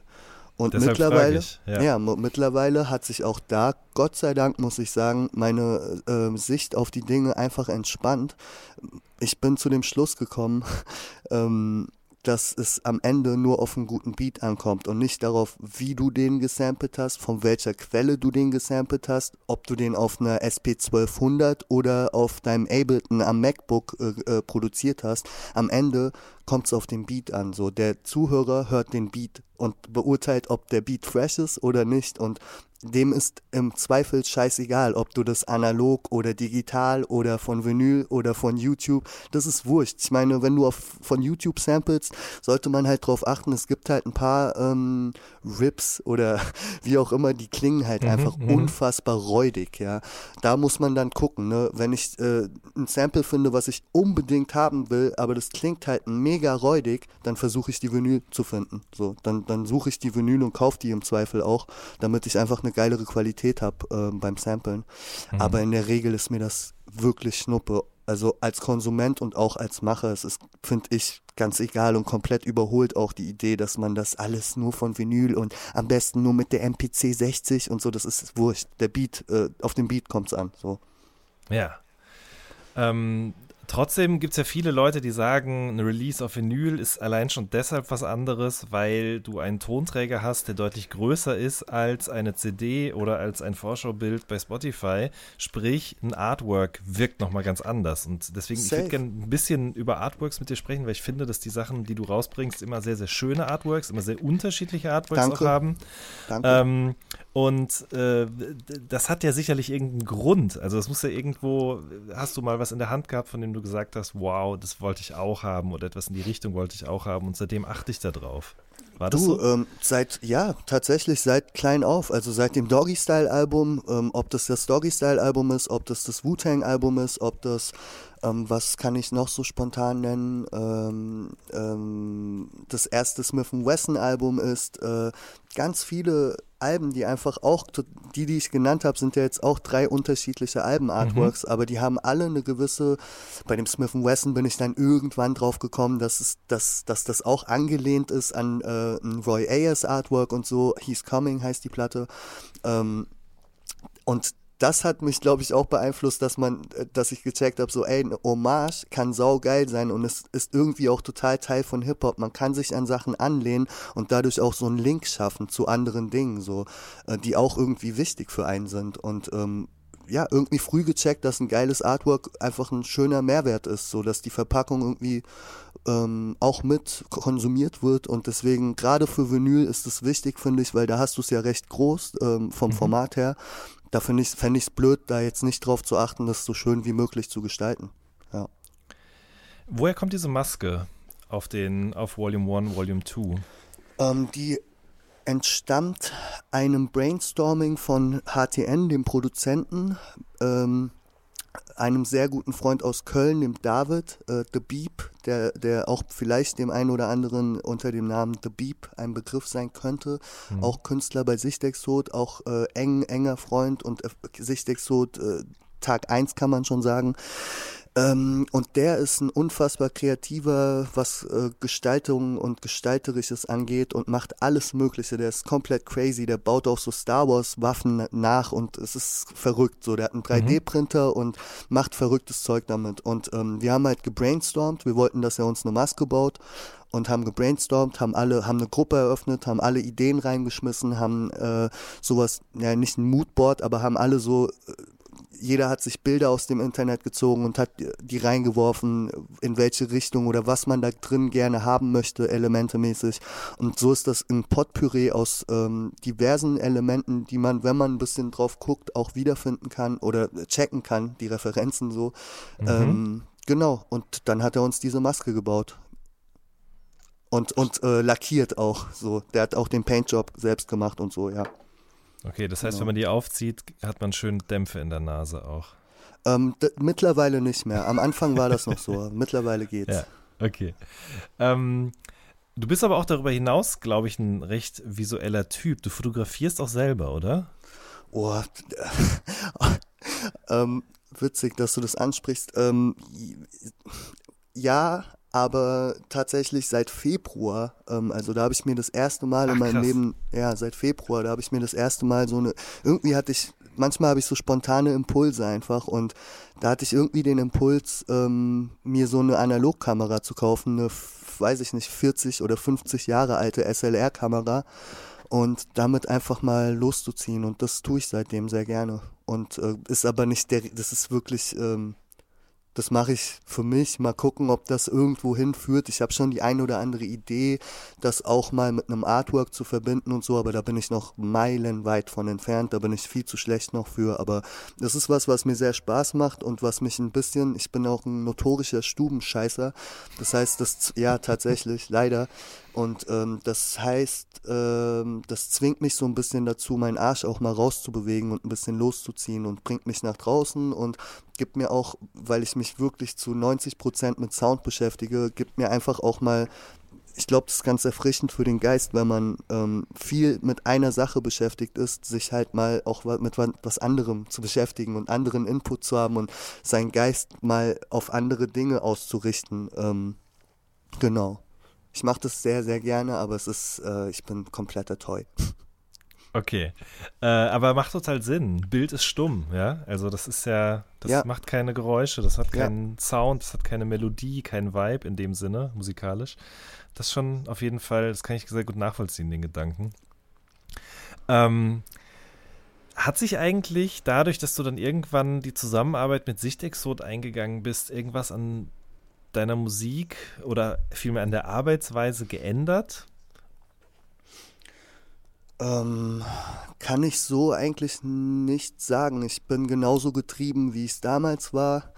Ähm, ich bin, also getrieben trifft es, glaube ich, ganz gut, weil ähm, mir das echt sehr schwer fällt zu ähm, chillen, so zu ähm, rasten, mal ähm, Dinge auf mich wirken zu lassen oder so. Ich stürze mich schon so von einem Ding in das nächste. Ich, das könnte man bestimmt auch psychologisch ergründen, warum das so ist, aber das äh, lassen wir jetzt mal, den Hobbypsychologen lassen wir jetzt mal ähm, beiseite. In der Schublade, ja. Genau, und ähm, ich äh, weiß nicht, getrieben. Ich bin getrieben und bin es seitdem und bin es nach wie vor. Also ähm, nur der Unterschied ist, dass ich jetzt sehr gute Freunde habe, die meine Platten veröffentlichen. Und das ist natürlich ähm, eine absolute, da bin ich unfassbar dankbar. Das ist ein absoluter ähm, wie soll ich das sagen, Luxus. Das ist was sehr, sehr Großartiges für mich als äh, und das, äh, was ich halt mache, dass ich halt weiß, da ist, da sind Leute, mit denen bin ich sogar befreundet. Das ist nicht einfach irgendeine geschäftliche Beziehung.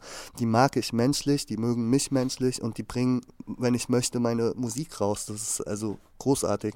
Aber an der Art und Weise, wie ich an Musik rangehe, höchstens, dass ich mir halt dadurch, dass es dann ähm, auch hin und wieder auf dem Vinyl-Release hinausläuft, was früher halt nicht der Fall war. Früher waren das dann halt Downloads oder so. Ähm, ähm, höchstens, dass ich mich ein bisschen mehr noch mit Artwork und Gestaltung und wie man etwas schön aussehen lassen kann, abgesehen von der Musik, ähm, beschäftige. Aber besides that eigentlich nicht. Mhm. Sehr gut. Oder schön, auch wenn man das so sagen kann. Ne? Also es gibt ja bestimmt auch Leute, die sich dann anfangen, Druck zu machen oder was auch immer, aber ähm, voll, voll. das ist bei dir offensichtlich oder Druck ja nicht gemacht oder Druck gemacht bekommen von Labelseite, ja, klar. was auch, wo ich auch unfassbar dankbar bin. Da war nie irgend, also natürlich tragen die mal Ideen an mich heran und dann guckt man, ob man da einen Konsens findet oder haben Wünsche oder würden sich natürlich, guck mal, ich sag's dir ganz ehrlich, na klar würde, würde sich mein Label wünschen, dass ich zu jedem Album fünf Videos mache. So ist es nicht. Mhm. Aber ähm, im Umkehrschluss oder wenn ich sage, hey, ich möchte das nicht und ich sage ja auch nicht einfach, nee, kein Bock, sondern kann das halt schon begründen und argumentieren und ähm, dann werde ich da auch in, in, Frieden gelassen. Also die sind trotzdem glücklich, dass ich da bin als Künstler. Ich bin glücklich, dass ich so eine tolle Heimat äh, gefunden habe für meine Musik und mein äh, musikalisches Schaffen und bin einfach nur happy mit der Situation. Ich liebe die Leute menschlich und als Label. Ich finde, die machen wunderbare Arbeit und äh, ja.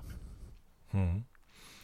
Ähm, was die Release-Dichte angeht, glaube ich, gibt es da auch von deren Seite aus nichts, um irgendwie äh, schlecht drauf zu sein oder dir Vorwürfe zu machen. Das ist ja schon wirklich sehr beachtlich, wie viel da tatsächlich rauskommt. Wir sprechen ja gleich auch noch ein bisschen darüber, was jetzt gerade so ansteht. Ja. Ähm, würdest du sagen, dass das ähm, der Musik immer gut tut, wenn du konstant am Machen bist, so wie du es gerade auch gesagt hast, dass halt immer, immer wieder was rauskommt? Oder Ja. hörst du manchmal auch Sachen von dir an und sagst, ah, okay, vielleicht hätte ich da mal noch ein halbes Jahr mit schwanger gehen sollen?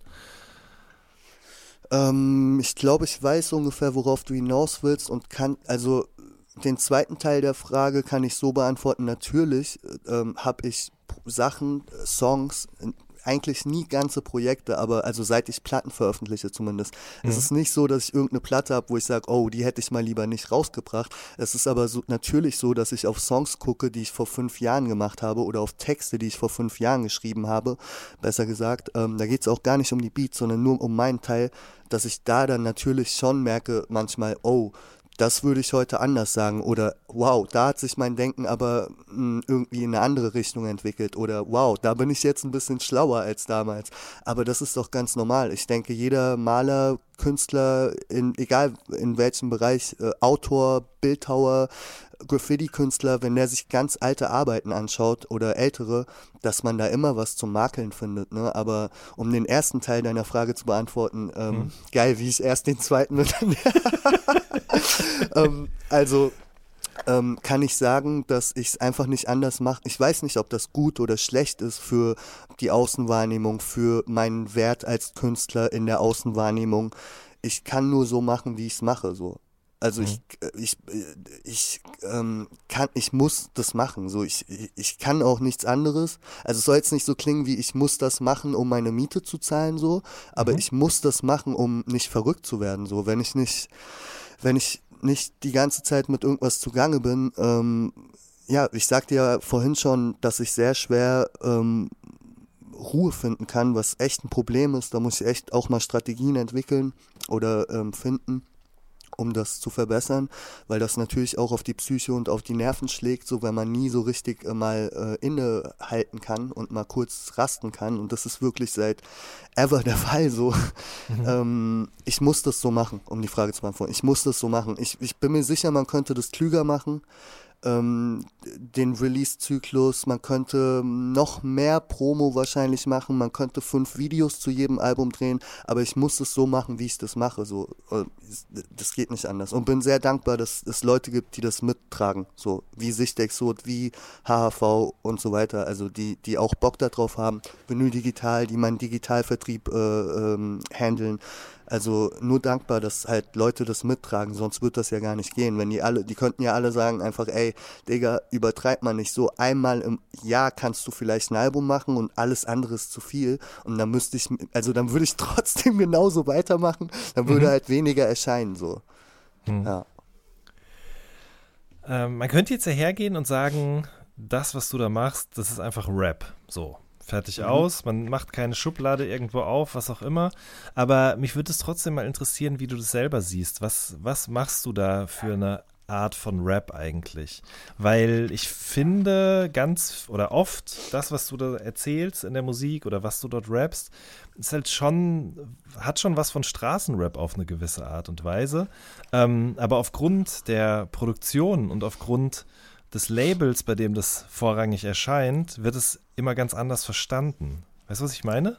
Ja, ich weiß, was du meinst. Da ist auch mein Name so ein bisschen trojanisches Pferd, Segen und Fluch Stimmt, zugleich. kommt ja, auch noch dazu. Ja. Voll. Habe ich auch oft mit gehadert über die letzten Jahre oder seitdem ich mich so nenne tatsächlich. Sehr früh schon angefangen damit zu hadern. Dann aber schon so eins, zwei, drei Sachen gemacht und dann überlegt man sich halt so, ey, ist das Mhm. jetzt der schlauste Move, jetzt meinen Namen zu ändern oder so. Mittlerweile, also ich hader immer noch damit. Ich bin echt nicht so down damit. Ich hätte mich, würde ich, könnte ich zurückreisen in der Zeit, würde ich mir einen anderen Namen überlegen. Ähm, damals fand ich das irgendwie gut. Mittlerweile nervt's mich nur noch. Vor allem, dass Leute halt direkt ein gewisses Bild haben, was ich dann aber, wenn man mir zuhört, nicht immer bestätigen kann, weil ich halt kein also ja, und, und ich stimme dir zu, dass es viel von Straßenrap hat, weil ich so sozialisiert bin.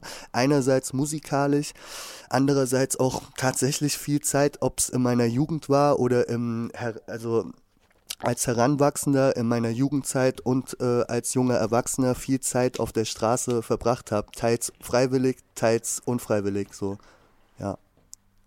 Deswegen hört sich das vielleicht, hört man das da drin vielleicht. Ich weiß es nicht. Ich, ich äh, tue mich da schwer damit, um deine Eingangsfrage zu beantworten. Ich tue mich da schwer mit, ähm, meine Mucke zu kategorisieren oder jetzt zu sagen, was, wie das genau ist. Ich mag so Labels nicht so gerne, weil ich finde, dass das meiner Mucke auch nicht gerecht wird. Es ist halt ein Teil Straßenrap, aber es ist nicht nur Straßenrap so.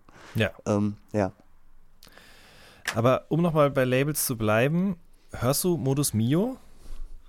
Mm, Ist mir natürlich ein Begriff, habe ich noch nie bewusst gehört. Höchstens, wenn meine Freundin das mal ähm, laufen hatte oder so. Ähm, die hört sehr gerne Playlists so und äh, Ja. dann vielleicht mal am Rande beim Kochen oder so, aber nicht bewusst so. Mhm. Und auch eher oft genervt dann, wenn es mal läuft. Also, um, um die Frage vielleicht nochmal anders zu formulieren, beschäftigst du dich mit aktuellem, erfolgreichem deutschsprachigen Rap? Oder ist das eher so, ja, okay, das gibt's auch? Weil Ähm, ich frage es auch deshalb, an. weil in der Musik ist es ja auch, was glaube ich, etwas, was sich über die Jahre hinweg auch immer so weiterträgt. Äh, Rap, gewisser Rap immer auch eine Art von Feindbild. In meiner Musik meinst du, oder? Ja, Ähm, ja, äh, aber auch das relativiert sich mit der Zeit. Mhm. Also ich meine, man wird älter so, man äh, checkt Dinge, die man früher nicht gecheckt hat, so oder abgetan hat oder schnell verurteilt hat, meinetwegen. Ähm, keine Ahnung, also nenn mir Beispiele, dann kann ich dir sagen, ob ich mich damit beschäftigt habe. Es ist nicht so, dass ich jetzt ähm, jeden, der Freitag eine Single released, auf dem Schirm habe, so, aber ich habe schon so einen gewissen Überblick, glaube ich, und manche Sachen finde ich auch richtig gut. Also nenn mir Beispiele, dann kann ich dir sagen, ob ich das kenne oder gehört habe oder feier oder nicht. So. boah. Da können wir, Muss aber jetzt- auch nicht, muss jetzt auch nicht. Wollte So. ich gerade sagen, wir können jetzt einmal die Top 5 durchgehen gerade. Sag Ähm, mal die Top 5. Also jetzt ganz aktuell, Apache, neuer Song. Okay, Fame. kann ich nichts mit anfangen. Mhm. Summer Jam, Casey Rebel. Nicht mein Ding. Okay. Aber, nur Liebe, ey, nur Liebe, Gönjamin, so. Die sollen alle alles haben und machen und Cash verdienen und Erfolg haben. Ich wünsche denen gar nichts Schlechtes. Es ist einfach nur nicht so. Ich denke auch nicht, dass Summer Jam zum Beispiel ein schlechter Rapper ist. Oder Aber das wollte ich nämlich gerade sagen, weil ich finde, also Summer ist zum Beispiel jemand, der auch sehr auf Reimpattern und solche Ja, Dinge voll, achtet, aber voll. ist natürlich trotzdem am Ende des Tages nicht zu vergleichen mit dem, was du machst, zum Beispiel, oder Ich was du find- gut findest. Ich finde, es ist mir halt immer noch. Sag mal, sag mal, mit wem war der Song? Summer Jam? Äh, mit Casey Rebel, die machen ein Ah, äh, okay. Kollabo-Album. Okay.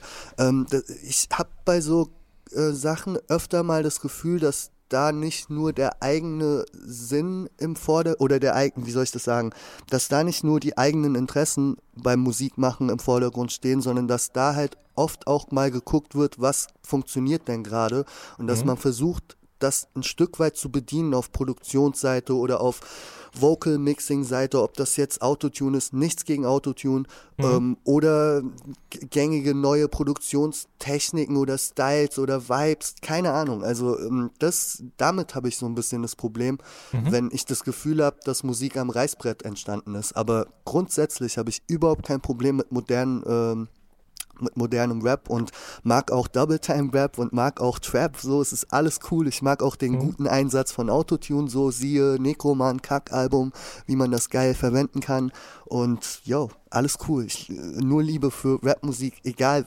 also es, mu- weißt du, ich liebe New York Rap aus den 90ern, aber ich liebe auch ähm, Lil Ugly Mane, keine Ahnung, oder. Travis Scott, manche Sachen sind übernice, so, das kann man nicht haten, so. Wer das hatet, ist halt stehen geblieben, so ein bisschen. Und ich möchte nicht stehen bleiben, so. Ich möchte flexibel bleiben, ich möchte den ähm, neuen Scheiß auch dingen, so können. Und äh, wenn ich das Gefühl habe, dass mir das alles über den Kopf wächst und ich das gar nicht mehr verstehe und nur noch verzweifelt bin und das alles unfassbar schrecklich finde, dann sollte ich aufhören zu rappen, finde ich. So. Das ist, glaube ich, eine sehr, sehr gute Einstellung. Ähm, um jetzt noch ein paar US-Rapper zu nennen, weil du gerade schon zwei aufgezählt hast. XXX Tentacion zum Beispiel, hast du doch auch ähm, Unfassbar krass. im In sau also krass, ein Mann. Interview von ihm zitiert auf Volume 1 im Intro, ne? Ja, das ist, soweit ich weiß, so mit das Letzte, was er so gestreamt hat, kurz bevor er ähm, ermordet wurde. Ja, ähm, bisschen selbstprophetisch, ne, äh, was er da sagt. Und ähm, was wolltest du wissen, ob ich den gut finde? Genau, richtig. Ja, Beziehungsweise das hat mir irgendwie auch gezeigt, dass du ihn gut findest und dass du dich auch mit dieser Art von Musik irgendwie auseinandersetzt. Ich finde, also ich finde es echt traurig, dass der so früh gestorben ist. Ich glaube, der war un, der hat ein unfassbares Potenzial gehabt, was man ja auch an der Mucke, wenn man sich die Mucke, die er ähm, gemacht hat, ähm, anguckt, wenn man sich da mal einen Überblick verschafft, der war unfassbar ähm, vielseitig auch und ähm, wahnsinniger Künstler. So, ich hätte gern gesehen, was der über die nächsten 10, 20 Jahre noch alles gemacht hätte und wie er sich entwickelt hätte und was für Musik er gemacht hätte. Ist einfach nur traurig. So, ja. Du hast jetzt gerade schon Negroman angesprochen und das äh, Kack-Album, auf dem bist du ja auch drauf, auf dem Song Zins. Yes. Und ähm, der Song hat mir zum Beispiel auch super gut gefallen, weil der ja ein ganz anderes, oder was heißt ein ganz anderes, aber ein anderes, der doch schon, der hat ein anderes Tempo als Beats, über die du sonst irgendwie auch oft ja, gerappt ist halt ein hast. Halftime-Beat, so, ne? So, genau. Ähm, und wie hat sich das angefühlt für dich? Ey, ähm, tatsächlich so, ähm, das ist jetzt vielleicht der erste Song, wo man das hört, dass ich das mache, aber es gab vorher schon Sachen, es war jetzt nicht der allererste Halftime-Beat, auf den ich geschrieben und gerappt Ja. habe, so. Aber vielleicht wirkt das in der Außenwahrnehmung so, ist aber nicht der Fall. Aber es ist tatsächlich so, dass es für mich nicht so eine Routine ist, wie jetzt auf einen One-Two-Beat zu schreiben oder auf einen No-Some-Beat. Das ist für mich schon so, dass ich mich da ähm, herausgefordert fühle, ähm, dass mir das mega Spaß macht, dass ich auf ganz andere Patterns und Flows und Deliveries komme so und einfach Bock hab, äh, also nicht, ich nicht falsch verstehen, es macht mir genauso Bock auf einen geilen One-Two-Beat zu rappen so, ähm, was ich auch immer noch tue, wenn ich live spiele zum Beispiel. Das ist einfach geil, aber das fordert mich auf eine neue Weise und das macht mir riesen Spaß. So, da kommen auch noch ein paar Dinge in die Richtung und ähm, ja.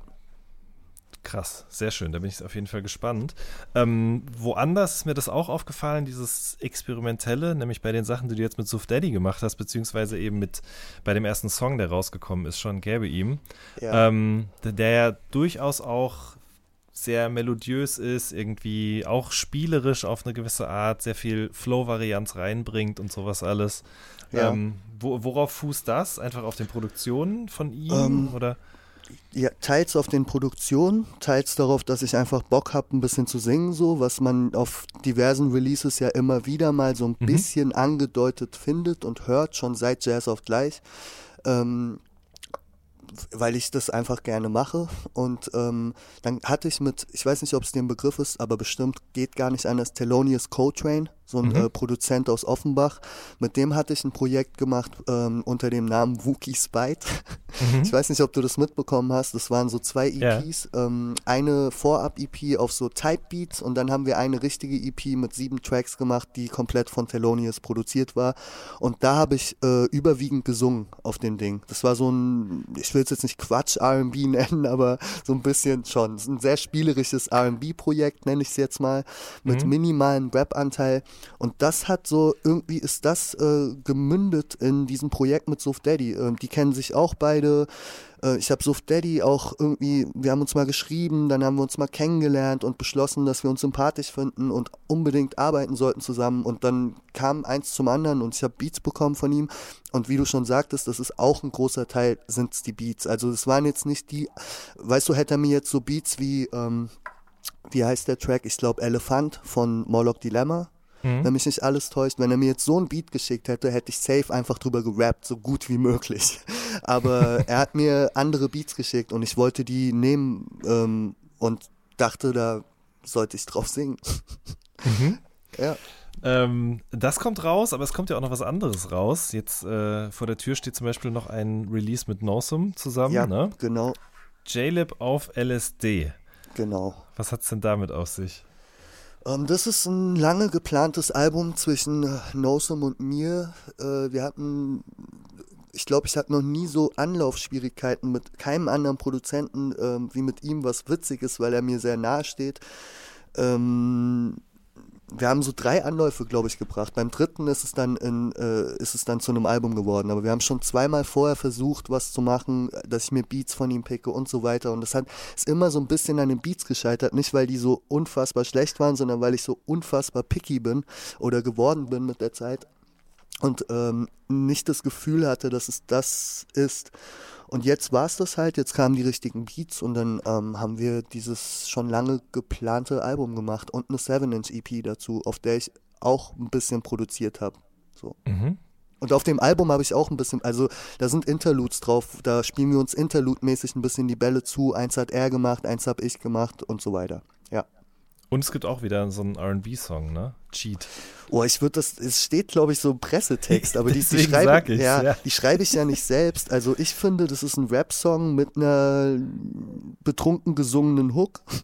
Aber ja, Ja, das ist auch gut. ehrlich gesagt, aber ähm, ja, wenn Vielleicht man sogar die jetzt bessere diesen, Formulierung. wenn man ja. jetzt diesen Refrain-Anteil äh, über diesen viel größeren Rap-Anteil stellen möchte, dann ist es meinetwegen ein R&B-Song. Ich habe kein Pro ich liebe R&B, also gerne, gerne nenne ich das ab heute alles, was ich mache, R&B, auch wenn ich rappe.